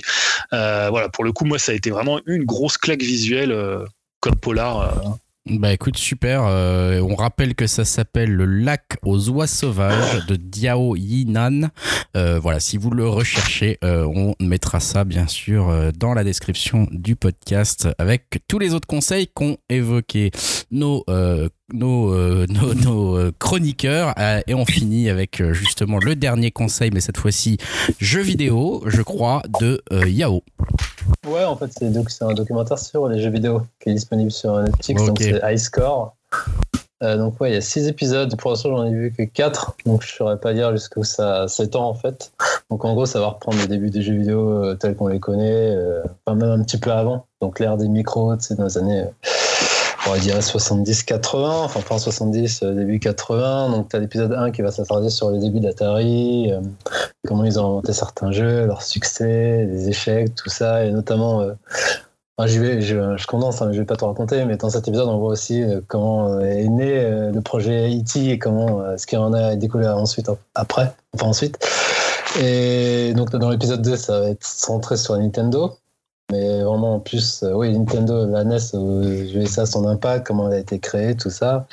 Le 3, ça va être plus le RPG. Le 4, c'est la création de Sonic, notamment. Enfin, surtout c'est Mega Drive et Sonic aussi. Un épisode sur Sonic, putain, merde. Ouais, je sais, je sais, j'ai pensé. ah, je rigole. j'ai vu le premier perso. Mais... Ah, t'as vu le premier? Ah, ouais. T'en pensais quoi alors, du coup? Ah, je trouve ça très très bien, ouais, ça a été intéressant. Euh, tu n'apprends pas des tonnes de choses, mais c'est plutôt bien fait quand même. Bah, moi, je... après, il y en a qui, je sais qu'il y en a qui se plaignaient que c'était un peu trop euh, centré sur les USA. Et, voilà. Pour moi, je trouvais que c'était bien, vu quand même que ça, en grosse partie du JV, c'est quand même USA et, le Japon, que c'était bien de savoir comment ça s'est passé là-bas, les influences euh, que le Japon a eues sur le public américain. Et ce que j'ai bien aimé dans cet épisode, c'est un truc que je savais pas, que l'un des concepteurs d'une console, euh, je crois que c'était une autre marque, c'était quand même c'était un Afro-américain, c'est le genre de truc qu'on n'entend pas souvent en fait, tu vois. Et je trouvais ça que c'était bien, euh, que c'était de mettre ça en avant, c'était bien. C'était aussi dans un autre épisode, je crois que c'est le sur le 3, il parlait d'un développeur gay qui s'appelle euh, Ryan Best, notamment, qui son jeu s'appelle Gay Blade. En fait, c'est un RPG satirique. Euh, c'est le premier jeu ouvertement gay, en fait. Donc, tu vois, c'était intéressant de voir comment ce jeu a été perçu et tout ça. Et je trouvais qu'on en parle pas. c'est pas des trucs qui sont assez courants quand on parle de toute l'industrie du jeu vidéo. Donc, c'était intéressant ce point de vue. Donc, moi, j'ai bien aimé, en fait. Et oui, aussi dans l'épisode 4, il parle de Sonic, mais de la Mega Drive, aussi du rapport de euh, Trip Hawkins, donc le, le boss d'Electronic Arts après qui a créé enfin qui a été boss, euh, je sais plus s'il a créé la 3DO ou de Panasonic, si je ne pas de bêtises. Donc tu vois aussi son rapport avec Joe Madden, euh, la célèbre simulation de sport qui a cartonné aux US. Tu vois aussi pareil que chez Electronic Arts, il y avait un pareil un Afro-américain gay et que c'est grâce à lui entre guillemets qu'il y a eu des représentations des personnages noirs dans le jeu vidéo, enfin des footballeurs parce qu'avant voilà c'était plus des pixels, tu vois, d'une seule couleur. Donc c'est ce genre de détails que je trouvais ça assez intéressant et ce parti pris de le montrer en fait. Donc il a rejoint l'équipe en 95 justement. Et donc voilà, donc euh, moi j'ai bien aimé, je trouve ça euh, ludique. Après c'est un peu le ton de Toys That Made Us, tu vois, genre on brûle un peu le quatrième mur, donc ça peut être chiant par moment. Est-ce que c'est avec la même voix off qui, qui fait euh, The Toys That Made ah, Je sais pas. Non non, c'est la voix de Mario qui fait la voix off. Ok. David Martinez, hein. Ouais c'est ça, c'est lui qui fait la voix. Et donc après, moi j'aime bien l'habillage, tu sais, c'est forcément du pixel art, ça te met en scène les personnages qui sont interviewés aussi dans, en pixel art. T'as notamment des, des gars comme euh, sur l'épisode Nintendo, des gars qui s'occupaient de la hotline et qui des trucs et astuces. Donc tu vois, il, repro, il, se remet dans le contexte des années 80 avec la coupe mulet, euh, le vieux, la vieille veste en jean et tout ça. Donc après, c'est des simulations que t'aimes ou t'aimes pas. En fait, c'est peut-être un peu too much, mais dans le fond, j'ai bien aimé euh, tout ça. Après, il y a aussi des concours qui mettent dans les années 80 qui, sont, qui ont lieu genre euh, sur Alcatraz, et des concours sur de la Mega Drive, des trucs improbables liés aux années 90 où euh, on m'a dit l'âge d'or du jeu vidéo, où tu pouvais avoir des trucs comme ça qui, qui avaient lieu. Donc euh, non, moi, moi, je la trouve sympa. Après j'ai pas vu de dernier, mais je crois que c'est un qui est consacré à Doom, si je dis pas de bêtises, enfin tous les FPS, ouais, il y en a un sur le jeu de baston avec Mortal Kombat aussi, notamment entre autres. Donc ouais, je vais continuer à la regarder, j'ai bien aimé. Enfin, voilà. Oh, bah super. Écoute, Ice mais ça c'est sur Netflix tout ça Ouais, c'est sur Netflix. Ok, ok. Et donc ça c'est une saison pour l'instant, j'imagine. Ça peut sentir une deuxième saison ça. Ouais, ouais, après ce genre de trucs, c'est comme les Toys et. Je crois qu'il y a aussi un troisième dérivé sur les séries. Je sais plus comment ça s'appelle. Euh, euh, non, c'est les films, c'est euh, The Movies. Ouais, les Movies, j'avais regardé un peu, mais c'est marrant parce que c'est le genre de série, je m'enthousiasme à fond dessus, The Toys et The Movies. Je suis très content de regarder un épisode, puis à chaque fois après, je les, je les finis pas. je sais pas pourquoi, mais c'est peut-être cette voix et ce truc de casser le quatrième mur. Il est très chiant dans The Toys That Made Us et dans. Où on fait des blagues et machin, c'est un peu relou quoi. Mais bon, après, si tu passes outre, je trouve que tu as des trucs quand même intéressants du point de vue de tout ce qu'ils veulent montrer. Bah, ça se regarde. Quoi tu vois, après, si t'aimes le JV, ça se regarde. Bah écoute, High Score, c'est sur Netflix, donc profitez-en si vous êtes abonné. Euh, et sinon, bah on finit en musique, de toute façon. On finit en musique et cette fois-ci, euh, c'est Dimitri qui a choisi la musique. Donc autant vous dire qu'il a un petit peu de métal quand même. Avec un peu de métal, dit-il en nous montrant la figurine d'Agretsuko. Euh, classe, classe, classe. la figurine d'Agretsuko, vas-y, Ouais, ouais t'as pas vu, tu dessinais pendant ce temps. Regarde. Ah, ça, C'est quoi comme c'est un truc avec les grosses têtes là, les, les machins là ou c'est ouais, ouais, c'est ah, oui, c'est ça. D'habitude, je suis pas trop client de ça, mais là, je l'ai trouvé cool, donc je l'ai acheté. Ouais, J'avoue qu'elle est mignonne. Euh, du coup, j'ai choisi euh, bah, un extrait euh, du dernier album de Bring Me the Horizon. alors qui s'appelle Post-Human Survival Horror. tout, un, tout, un, programme. Donc c'est un groupe anglais qui a été créé en 2008. Enfin, ils ont sorti leur premier album en 2008 et en 2008 ils faisaient du metalcore vraiment très très brutal, hyper violent et tout. Et à chaque album, ils ont un tout petit peu euh, progressé. Et euh, le dernier album en date, euh, enfin l'avant-dernier album, c'était limite du pop rock électro. Ça n'avait plus rien à voir avec leur début. Ils sont un peu passés un peu par pas mal de styles. Et là, le dernier album, c'est un peu un mix de tout ça. C'est à la fois hardcore, metal, électro, pop. Il y a aussi un côté un petit peu japonisant. D'ailleurs, ils ont invité sur le dernier album Baby Metal. Euh, voilà, euh, c'est vraiment un mix de, tout ce qu'ils ont pu faire. Euh, et à noter que le mec qui est au clavier ressemble fortement à Julien. Donc voilà. Rien que pour ça, ça vaut le coup d'écouter. On va aller voir. J'ai choisi en extrait Ludens qui est aussi qui fait partie de la BO de Death Stranding. Super. Bon, bah écoute, voilà pour Bring Me the Horizon, pour cette je musique. Je vais regarder les photos alors. de cette 101ème podcast. je ressemble surtout à Ronan Luce, donc je me dis peut-être qu'il s'est reconverti. Ah non, tu ressembles à Pierre Ninet, voyons. Pierre Ninet, vite fait. Hein. Pierre Ninet, comme toi, t'es Kian Kojandi. Ouais, ouais, vite fait, vite fait. Hein. Tout ça, c'est du très vite fait de loin la nuit, hein, euh, quand même. Euh, ok, ben on vous remercie de nous avoir écoutés pour ce numéro 101. Venez nous dire un petit coucou sur upcast.fr ou sur le Discord d'Upcast que, que vous pouvez trouver en nous ah, demandant à upcast.fr ou sur upcastfrance. Julien a pas l'air convaincu par sa ressemblance avec un des mecs de Bring Me Je vois pas qui Tu vas donner le numéro de Dim. Ah, je, je t'enverrai une photo, Julien. Ok, ça marche.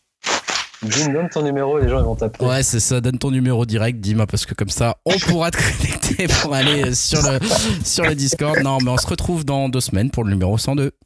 Voilà, salut à tous. Salut. Salut.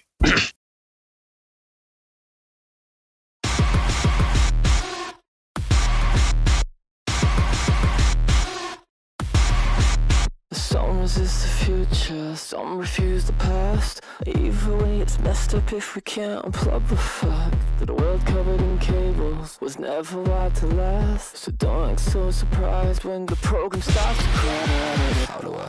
Form a connection when we can't even shake hands? You're like a phantom greeting me. We in the shadows, hang out in the gallows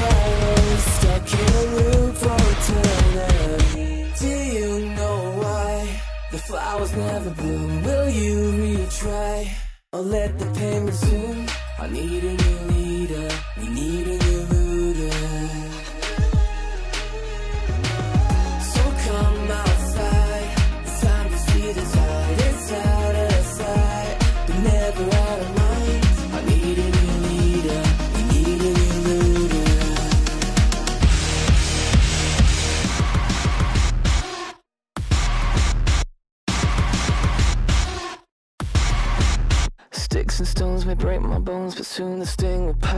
But names can dig so many graves, you won't know where to stand. And I don't feel secure no more unless I'm being followed. And the only way to hide myself is to hell of a show! How do I? Form a connection where we can't even shake hands. You're like